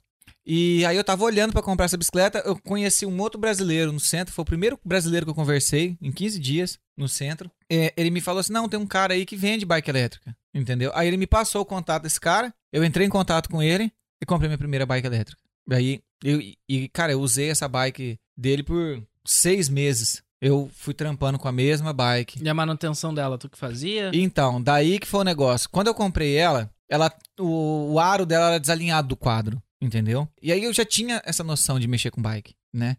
Ah, eu fui pedir pra um cara fazer pra mim. Ah, porque eu não tinha ferramenta, não tinha nada, a gente morava numa casa também aqui que não tinha espaço pra mim ter, Uhum. que era a primeira casa que a gente morou. E não tinha como eu fazer essas paradas. E eu fui falar com um cara, o cara falou assim pra mim, ó, mano, pra fazer um, o serviço na tua bike, eu vou cobrar, eu cobro 60 pounds. Eu falei, cacete, mano, que parada cara. Aí fui numa loja de um inglês, o inglês me pediu 75. E eu tinha que agendar. É, tinha que buscar. Daí eu peguei e falei, não, vou fazer com um brasileiro, né? Pelo menos eu faço mais um amigo, pensei. Aí fui falar com ele, ele falou que não podia fazer naquela semana, só na outra, e aquilo tava me incomodando. Eu falei, quer saber? Eu sei fazer. Daí fui e comprei. Comprei a máquina de alinhar e comprei a chave de raio. Daí chegou as paradas lá em casa, tipo, na, foi a primeira compra que eu fiz na Amazon. Chegou no outro dia as coisas em casa, e como a Jaqueline trabalhava horário rotativo, uma semana de manhã, uma semana à tarde, eu ficava em casa com a Sofia. Então, de tarde, a Sofia chegou da escola, eu desmontei a minha bicicleta, aí foi onde que eu vi como que era, entendeu? Eu desmontei e fui fazer meu trampo. Alinhei minha roda, coloquei no lugar, e aí cheguei no centro no outro dia, eu tava, tinha comentado... Pagou com- quanto nas peças? Cara, eu acho que eu paguei 33 na, no centralizador e 2 pounds na chavinha. 35 Ah, pila. Ó, a grana que economizou. É. E aí, o que que acontece? Eu cheguei Ainda no outro aprendeu dia, um negócio novo. eu cheguei no outro dia no centro, uma molecada viu que o aro tava reto, daí falou assim, pô, quem arrumou? Eu falei, pô, fui eu. Ah, mas você sabe? Eu falei, sei. Eu já, já- não, não, não sou profissional, mas eu sei fazer. E aí, a... a então faz o meu, entendeu? E aí foi, pô, deu um estralo, eu falei assim, claro, mano, o tempo que a Jaqueline tá no trampo, eu faço um, um serviço em casa. Então, eu não tô na rua, mas eu tô ganhando alguma graninha em casa. Se ocupa. Meu dia não é perdido, Uhum. entendeu? E aí eu comecei arrumando aro aqui pra galera, cara. Comecei fa- fazendo aro, aí depois foi surgindo, ó, você faz tal coisa? Daí era coisa que eu já tinha feito. É que eu não mexia com aro, entendeu? Ah, mas aí, pô, vai lá, espanou um pedal. Aí troca um pé de vela, entendeu? Daí Ah, começou a meio aprender enquanto fazia. É, Tipo, eu aprendia pra fazer. Como é que. não, não, eu, eu tinha noção, eu não era profissional, mas eu sabia fazer, né? Tipo assim, é... o que eu posso explicar? Eu não era um profissional que tinha trabalhado nessa área dois, três, cinco anos. Uhum. né, numa bicicletaria, entendeu? Só que eu sabia fazer porque eu já tinha feito na minha bike, eu tive bike também. Sim. Então, assim, o que eu não sabia é, 100% era alinhar aro. E aí eu peguei e comecei a fazer a manutenção da bike da galera, aí fui trocar pastilha, e aí eu fui ver, fui vendo que o freio hidráulico, ele era melhor, mas ele era mais proble- problemático, é, porque a minha deu defeito. E aí eu fui, fui aprendendo isso daí, eu fui aprendendo aqui, entendeu? a... até que a minha bike começou a parar de funcionar alguma parte, algumas partes elétricas, entendeu? E aí eu peguei e comprei um curso, e aí eu fiz o curso direitinho pra mim saber como que era essa questão de voltagem, Pra te aprender a mexer na- no motor. isso, de manutenção de motor. E aí foi onde começou, a galera começou a me procurar pra me mexer. Os indianos começaram a bater lá. Primeiro foi, cara, os indianos, muitos que, que foram até lá, é por indicação dos brasileiros que mandou eles. Porque eu, no começo só fazia trampa brasileiro. Uhum. Eu- a minha ideia era assim, ó, vou fazer pros brasileiros, porque se você for numa loja, eles vão querer bucar. Vai demorar muito tempo, a galera vai ficar sem o trampo. E eu sabia quanto que custava um dia sem trabalhar aqui. Então a minha ideia era pra ajudar. Tanto que pra você ter uma ideia, eu ia alinhar um aro, pô, você gasta duas horas e meia lá pra alinhar um aro. Entendeu? Eu cobrava 15 pounds Uhum. do cara. É só porque eu tinha gastado meu tempo e eu tinha investido. Porque não valia a pena se na loja era 75. Eu tava perdendo 60 libras. Sim. Mas eu fazia pra ajudar. Entendeu? E até hoje, eh, eu não cobro 75 pau pra fazer isso daí. Entendeu? Mas a, o meu serviço é muito mais barato. Porque é mais pra ajudar do que pra ganhar dinheiro. Sim. Entendeu? E aí até que eu comprei o curso, e aí nesse curso eu fiquei curioso em montar uma bike elétrica. Entendeu? E a, porque assim, se você pegar uma bike elétrica, você vai ver que ela tem os fios que são iguais, é só você conectar um no outro, tá?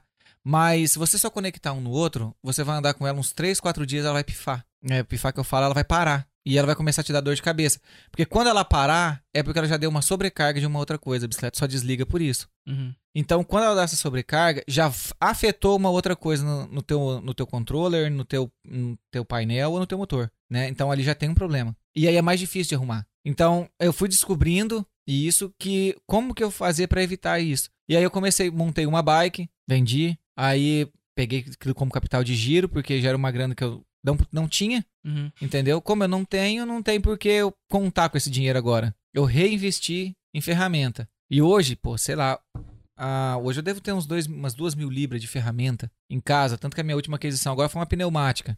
Quanto, quantas bicicletas tu já montou e vendeu, tu sabe, mais ou menos, assim? Ah, cara, devo ter vendido umas 60 bike. Ah, galera de Liverpool, É. a metade dessas deve estar dentro do Rio já, né? do Merseyside ali. É, eu já devo ter vendido umas 60 bike aí. Agora sim, eu devo fazer trampa a mais de 100 pessoas.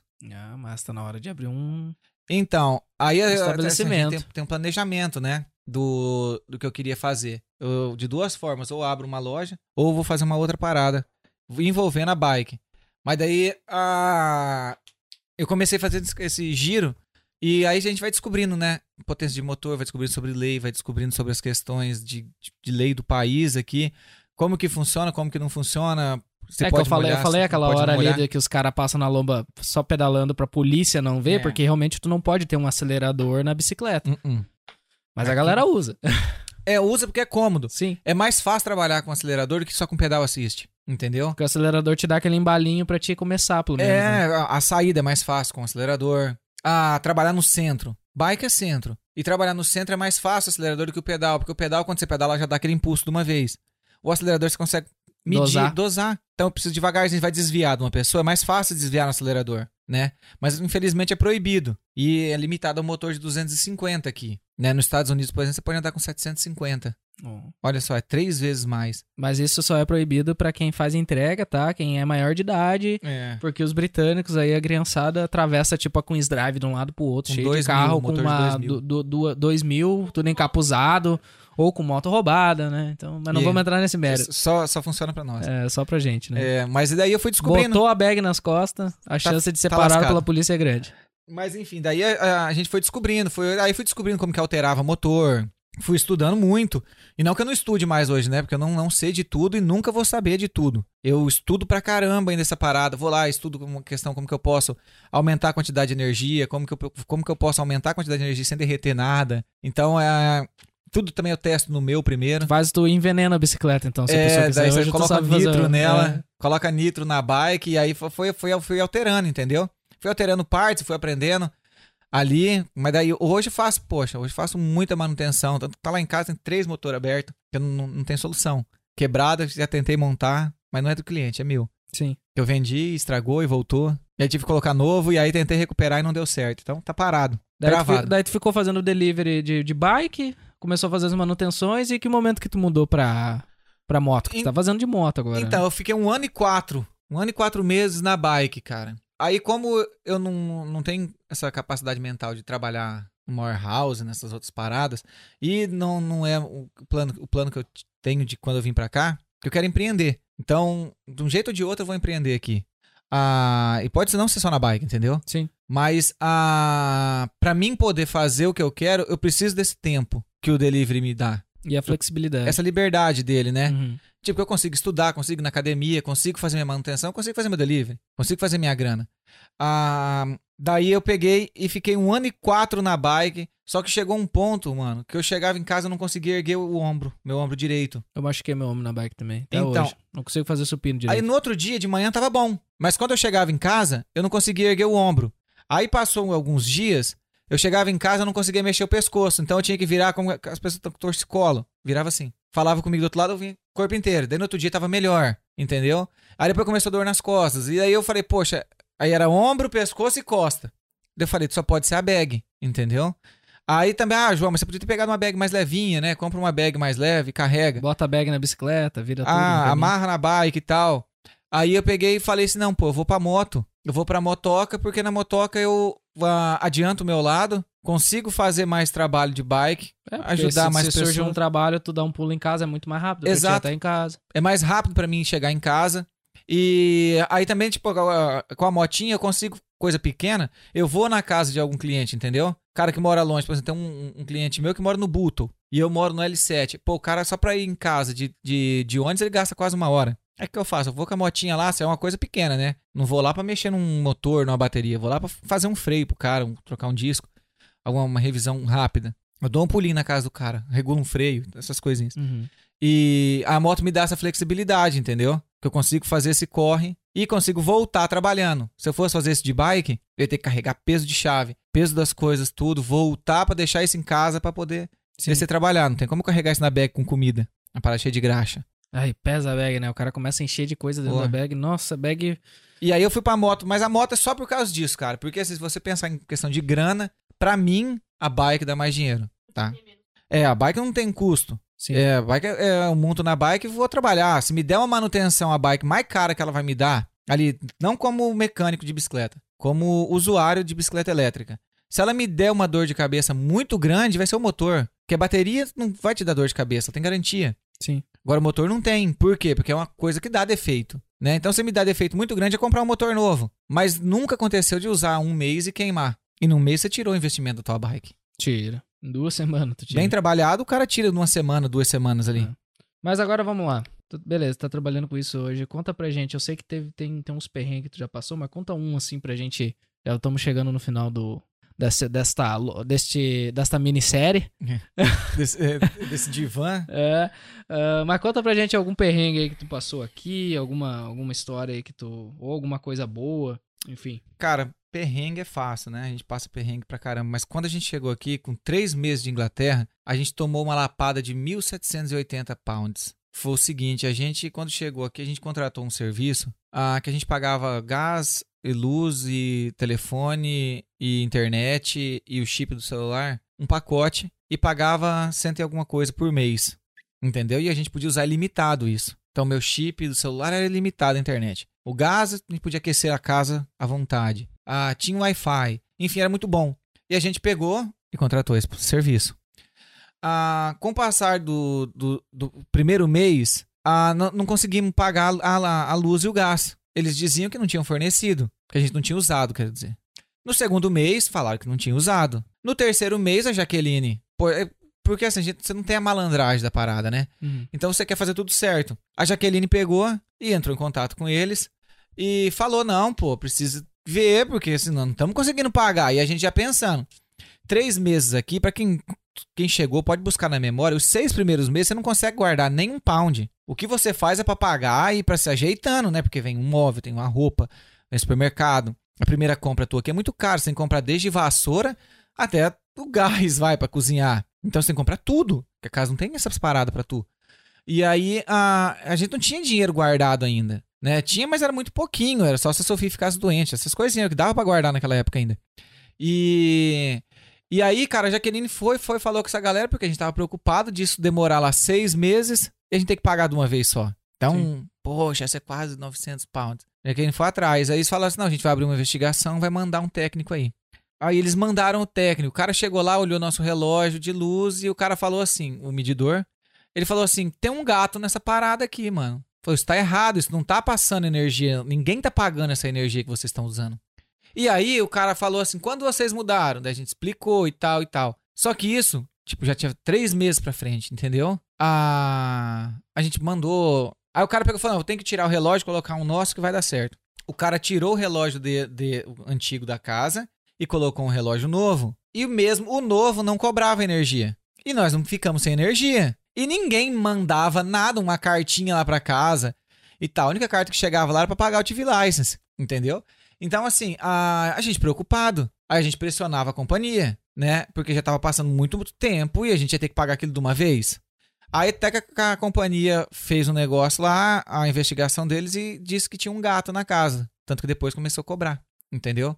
E esse gato, pô, não era, não fomos nós que fizemos. Só que o que que acontece? Quando você tá numa casa que tem um gato e é descoberto, quem assume a responsabilidade é você, entendeu? Aí você pode, é uma lei, você pode ir pro City Advice, você pode procurar um advogado, fazer o que for, que é, é uma lei. Quem tá na casa que assume o BO. Você é o responsável por isso. E aí, cara, veio a multa. soubesse, tinha deixado isso pra sempre. Pô, se eu souber, mano, você acha que eu ia avisar? Sabe, Pra mim, meu filho, eu ia derreter os fios daquela casa de luz ligada. Mas aí é o seguinte, vai com o landlord. O landlord provavelmente sabia. Sim, às vezes até foi ele. cara. Eles, é claro, porque assim, ele tem casa aqui que ele aluga que ele não cobra a luz. É incluso, entendeu? Só que ele sabe que quando pegar, vai, vai pro. Pra quem tá Pra na quem casa. Tá lá, é. Então não vai dar nada pra ele, ele tá protegido, sacou? Então, assim, não tô julgando, não tô dizendo que foi ele, a gente tá dizendo que pelo que a gente descobriu depois que a gente foi atrás pra não pagar essa parada, né? Mas infelizmente temos que pagar, né? E aí tá pagando, porque daí também tem a opção de pagar em cinco anos. Não que a gente não tenha hoje a grana pra pagar isso, a gente podia quitar essa dívida. Só que a gente foi parcelou em 10 pounds por mês, por mês pra pagar isso por 15 anos, Nossa, entendeu? Vai receber, porque não tem juro menos mal, né? vai receber. Só que vão receber do jeito que a gente quer. Que daí também dá 3 libras pra mim, 3 pro Gabi, 3 pra Jaque. Entendeu? Eles vão receber, mas o problema é deles agora quando eles vão receber isso. Se eu for embora daqui, eles vão parar de receber. Entendeu? Então, azar é deles. Não, tem umas leis aqui que É. não dá pra entender, né? E aí a gente foi e parcelou essa parada aí pra pagar um monte de tempo, Quer cara. dizer, os caras podem olhar lá no registro, não, mas realmente essa casa aqui ela não gera energia pra mais de ano antes desses caras irem morar lá. Era simples. Tipo, o cara que me Quem é foi ele que me ligou pra me avisar. Cara, Tipo a, gente assim, mandou, a gente mandou o contrato, a gente mandou foto do carimbo do aeroporto, no passaporte, pra comprovar que a gente tinha. Chega e mandamos um e-mail pra eles, desse jeitinho. Falou, investiga antes de nós entrarmos na casa. Se essa casa já pagava energia ou não. Porque eles sabem, nem que seja por top-up, entendeu? Você tem que recarregar o top-up pra colocar na parada. O cônsul sabe quando você liga o seu telefone dentro da casa que eles começam a te mandar carta. O cônsul não passou lá na frente e viu que tinha alguém fechando a porta e falou, tem gente morando aqui. O cônsul sabe pela ID, que foi naquela casa. Então eles sabem que você tá consumindo energia ou não. Sacou? Era fácil. Abrir uma investigação é fácil. Poxa, eles estão comprovando quando eles chegaram, né? Ah, a ó, mas já- essa casa vem há muitos anos sem consumir energia. Então isso não é culpa deles. Vamos mandar pra imobiliária essa parada. Porque o, o proprietário, é um- ele tem uma imobiliária aqui. É, então. Entendeu? Então vamos mandar pra imobiliária, a gente forneceu o nome da imobiliária, o contrato, tudo. Aí ele falou, eles falaram, pô, tenta resolver com o landlord, entendeu? Aí a gente falou, não, pô, deixa isso quieto e vamos pra lá. Para o landlord mandar vazar, né? É, Imagina. a gente já tava saindo da casa também. O landlord ainda falou pra nós bem assim, ó. Ele falou assim, faz o seguinte, fala pra eles que você vai pagar de uma vez e aí vocês mudam daqui, que não vai chegar pra ninguém. É, até a agência de cobrança descob- descobrir. Daí eles vêm bater que nem aqui, né, amor? Outra vez, outro dia de manhã ali. Nossa, Seis e meia da manhã. Tô com um cara na, na campainha, eu fui ali na janela da sala ver. Era um oficial. Da polícia? Ah, do. Oficial, é. De cobrança. Perguntando quem, se eu morava, quem é que morava aqui. Eu falei assim, não, sou eu e meu esposo. E aí ele disse assim, ah, tu tem um comprovante de endereço daqui? Que tu, é tu que mora aqui? Cara, ele queria que eu provasse que era eu que tava morando aqui. Porque Ah. outra pessoa que morava aqui tava devendo coisa pro cônsul. Vem até hoje carta ali pro Martin. Como é que é o nome? Martin Garring, não sei o que. Cara, o que vende carta assim, ó, de cobrança aqui? Eu largo tudo ali fora, eu nem pego. É, então. E aí nós lá tomamos essa lapada aí quando nós chegamos aqui, mano. Tá quatro, louco. Quatro Coisa meses muito de, boa de daqui, que, três, quatro que eu, meses. que eu E agora conta uma aqui, coisa cara, boa, é- então, é desse UK pra gente terminar. A liberdade Uma coisa que a gente assim que tem, tu acha que, a- pô, o que- poder que a Ah, gente tem de cara, te conseguir assim, ter as coisas. Ah, eu digo no poder assim, ó, eu não tinha, eu tinha o que sete meses de Inglaterra, eu comprei meu carro, comprei à vista, não precisei parcelar, entendeu? É, eu tinha, tinha minhas bikes que eu já montava, é, comprei minha moto e o poder que, que o país te dá de você poder comer uma coisa legal, de você poder vestir uma roupa legal, de você poder é, ir num, num lugar com a sua família Sem consumir o salário inteiro. sem se arrepender ou ficar com peso na consciência e falar, pô, não, não come tal coisa, é muito caro, amor. Ou Sofia, não, não pede tal coisa que é muito caro. Poder Entendeu? levar a Sofia toda hora no McDonald's. Cara, poder ser, se, se quisesse, se quisesse no McDonald's fazer todo dia uma refeição, eu ia. É, é poder dar, a, é, pro- proporcionar isso pra Sofia e viver isso daí também, entendeu? Já era uma vontade minha sair do Brasil. E então, assim, a parada mais da hora aqui, cara, é o tempo que eu tenho pra mim. E tu tem Entendeu? vontade de voltar pro Brasil um dia? Não, a vontade de voltar eu quero, porque eu não quero ficar nesse frio aqui pra sempre. Entendeu? Então, assim, eu tenho, eu tenho vontade, vou voltar pro Brasil, mas quando eu alcançar os meus objetivos. Não é agora e não é pra já, né? Mas eu penso em voltar assim, mas quando eu voltar pro Brasil também, eu quero morar na praia, mano. É, não, não vou morar mais. Eu vou morar onde faz verão o ano inteiro. Entendeu? Vou lá pro Nordeste e eu quero ficar pra lá. Uma ideia, né, amor? Aonde faz verão o ano inteiro, porque eu não quero mais saber de camiseta na minha vida, mano. E falando então nisso, tu tem algum. Que coisa, tu tem algum plano assim já, assim, que tu, tu possa falar, assim? Tipo, qual que é a Então- tua ideia hoje, assim, pra frente? Então, cara, meu plano é a oficina, né? É, é abrir uma oficina de bike aí pra, pra ajudar mais o- o- os brasileiros é, e poder alcançar o público inglês também, né? Que se eu for depender só dos brasileiros, A sua mim- oficina não se sustenta, né? não se sustenta. Aí compensa eu ficar em casa. Então, assim, eu tô nesse planejamento mais focado em estudar também o inglês para melhorar meu inglês, para mim poder conversar melhor com, com os ingleses e poder começar a atender a, a galera e, e a- o meu plano futuro aqui é começar a empreender, entendeu? Então eu Uhum. quero ver alguma coisa nessa questão de bike. Não, começar a empreender não, né? Porque tu já começou. É, eu quero abrir É, um já- espaço agora sim. meu para me tirar de casa. E quero ver alguma coisa relacionada a carro, cara. A carro também. É. Quero começar a ver alguma coisa relacionada a carro, que é uma outra coisa que eu gosto, entendeu? É, isso aqui é uma coisa que eu acho que não tem ninguém, né, amor? Não tem nenhum brasileiro aqui em Liverpool que vende carro, né? Eu não conheço, pelo menos. A gente tem o, o Jean lá de, de Oxford, que a gente comprou o carro com ele. Mas aqui, Liverpool, É, acho então. que Eu, tem um gap aí também, um- uma oportunidade aí. é, eu quero ver alguma coisa nisso daí. Ah, porque também uma fonte de renda só, você fica muito refém do seu trabalho, né? Que eu vou ser meu chefe, ser funcionário, ser contador da minha empresa, ser tudo, né? E aí um, um, um- um estabelecimento só é, é, não é investimento. É, tu vai estar botando todas as. A os- minha- uh, minhas apostando é, todas as fichas. no E eu vou ter que lugar. estar lá, né? Corpo presente. Então tá uma parada aí que eu não quero ficar nisso daí. Eu quero alguém que faça o que eu faço. Tu assim quer que ir eu tiver- montando e tu vai ficar mais na, É, na e eu- coordenação. E aí eu assim. quero, quero, quero, quero empreender, né? Quero empreender mais, eu quero ter, tenho outros planos também que vai envolver da, da bicicletaria, que eu tô montando, mas assim, na- nada ainda que, que, eu, que eu vi que seja viável ainda. Sim. Então tá. Acho que é isso. Tem mais alguma coisa pra contar pra nós? Não, mano, acho que é Não? isso mesmo. Então tá. João, onde é que o pessoal te acha aí nas, nas social medias? Ah, vocês podem me estar me encontrando lá no Instagram como arroba João Conic Ufa, UFFA. O Eu ainda vem lá do, do curso das flores. trocar esse Instagram? Então, eu preciso, eu preciso tirar esse UFFA porque isso vem das flores, cara. Do curso de flor, a gente tinha dois ou três lá. Universidade Federal de Floricultura. É Formosa Flores Artificiais, entendeu? Universidade Formosa Flores Artificiais. Ah. Por isso, UFA, UFFA. Ah, Se então vocês tá procurar UFA, vai ter mais gente que era da época que a gente dava que é da, curso da- lá. do mesmo. É. Da mesma. Vamos, vamos, vamos, vamos. Deixem sugestões aí no YouTube para novos usu- usuários para João Koenig. da Silva. Sonic Bike. João- Johnny Bike. Agora vai pra bikes. Johnny Bikes. Vocês podem estar me localizando aí no Instagram pelo arroba ramalajr. Ah, esse podcast está disponível também no, no Instagram, no arroba Fala Imigrante, contato comercial falaimigrante arroba gmail.com. E também estamos disponíveis aí em videocast no YouTube, todas as plataformas, as principais plataformas de áudio em formato de podcast, somente o áudio. Não esqueça de deixar seu like, se inscrever, deixar ativar o sininho, deixe seu comentário.